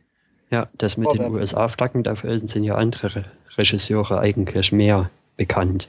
Ja, Wie heißt der gleich, der die äh, Michael Transformers Bay. gemacht hat? Genau der. Ja. Aber dann, ich würde mal sagen, machen wir jetzt mal Schluss mit dem Reden wir nicht Film. mehr über Rosetta. Ähm, Willst das Fass auch noch aufmachen? Rosetta machen wir, wenn Angbo wieder da ist. ja, Der v- ist ja vielleicht. unser Space Science Experte. mir fällt gerade auf, ich habe den Film äh, geguckt, direkt nachdem ich äh, den Livestream von Rosetta verfolgt habe. Vielleicht Oh. hat der mich auch versaut für den Film. Die hat gedacht, oh, das können wir aber echt besser. genau. Hm? Habt ihr das mit dem Hemd mitbekommen, das, das Hemdgate? Ja, ja, Shirtgate. Ähm, Hm? Ja, das war so ein bisschen. Äh, er hat sich auch noch entschuldigt, der. Ich verstehe da beide Seiten nicht so richtig. Er hätte einfach was Neutrales anziehen können, wenn dann fucking Er hat, TV-Team er hat ja dann auch am Schluss, er hat dann das T-Shirt ja dann äh, während des Livestreams nochmal ausgezogen und sich so ein ESA Rosetta-Shirt angezogen. Ja. Ja. Also Aber da haben sie. Es ist eigentlich ziemlich egal, was da drauf ist. Es ist einfach kunterbunt und Aber ich hässlich. fand's lustig, dass es bei jeder Mission irgendwie so jetzt ab sofort so einen coolen Typen dabei sein muss. Es gab ja schon diesen Star, also der sich so einen, so einen Stern in- ins Haar geschnitten, Haar, Haar geschnitten hat bei der Curiosity-Landung. Starburns. Nein, es, es gab so ein, es gab so einen, einen Typen, der irgendwie so einen ganz fashion Haarschnitt hatte, wo er sich dann irgendwie so Sterne in, in, in, in, in die Schläfe rasiert hat. Ähm, das war auch so, so die erste Form, so dass es jetzt zeigen muss, ah, bei der NASA und bei der ESA atmen jetzt auch coole und hippe Leute Hm. und die haben Tattoos. Ja, dann halt doch so ein bisschen in der Art wie Starburns von Community. Nein, äh, er hatte keine Echse. Okay. Aber ähm, ja, das fand ich halt ein bisschen schade, dass es da irgendwie so weit kommen musste, dass da niemand mal gesagt hat, du, Hm. heute ist Fernsehen da, kannst dir nicht was Gescheites anziehen. Ja, aber da reden wir vielleicht nächstes Mal drüber, über die Landung und Ja. was sich bis zum nächsten Mal vielleicht noch so ereignet hat. Gut, dann So ein bisschen den Spannungsboden aufrechthalten. teasern Dass die Leute auch das nächste Mal wieder einschalten, wenn sie den Stefan, äh, wenn sie den Christopher sagen hören. Äh, oh Gott, es geht schon wieder los. Nein, ähm, ja, dann danke, lieber Lars, für den Besuch, den du uns, äh, die Ehre, die du uns erwiesen hast mit deinem Oh. Besuch. Bitteschön, gerne wieder. Ähm, und Hm. Wir hatten ja Mal- einige Fässer, die wir noch besprechen könnten, wenn mal weniger Themen sind. Ja, das glaube ich nicht, dass wir immer zu wenig Themen haben. ähm, Zum Beispiel hatten wir ja diese Twitter-Diskussion über, über die in Büchern geänderte Sprache und ob das denn jetzt gut ist oder nicht. Ja, gerne. genau. Da haben wir schon was fürs nächste Mal, wo sich auch die Leute drauf freuen können. Und ähm, ich sag dann mal Tschüss. Tschüss. Tschüss. So, jetzt hoffe ich, dass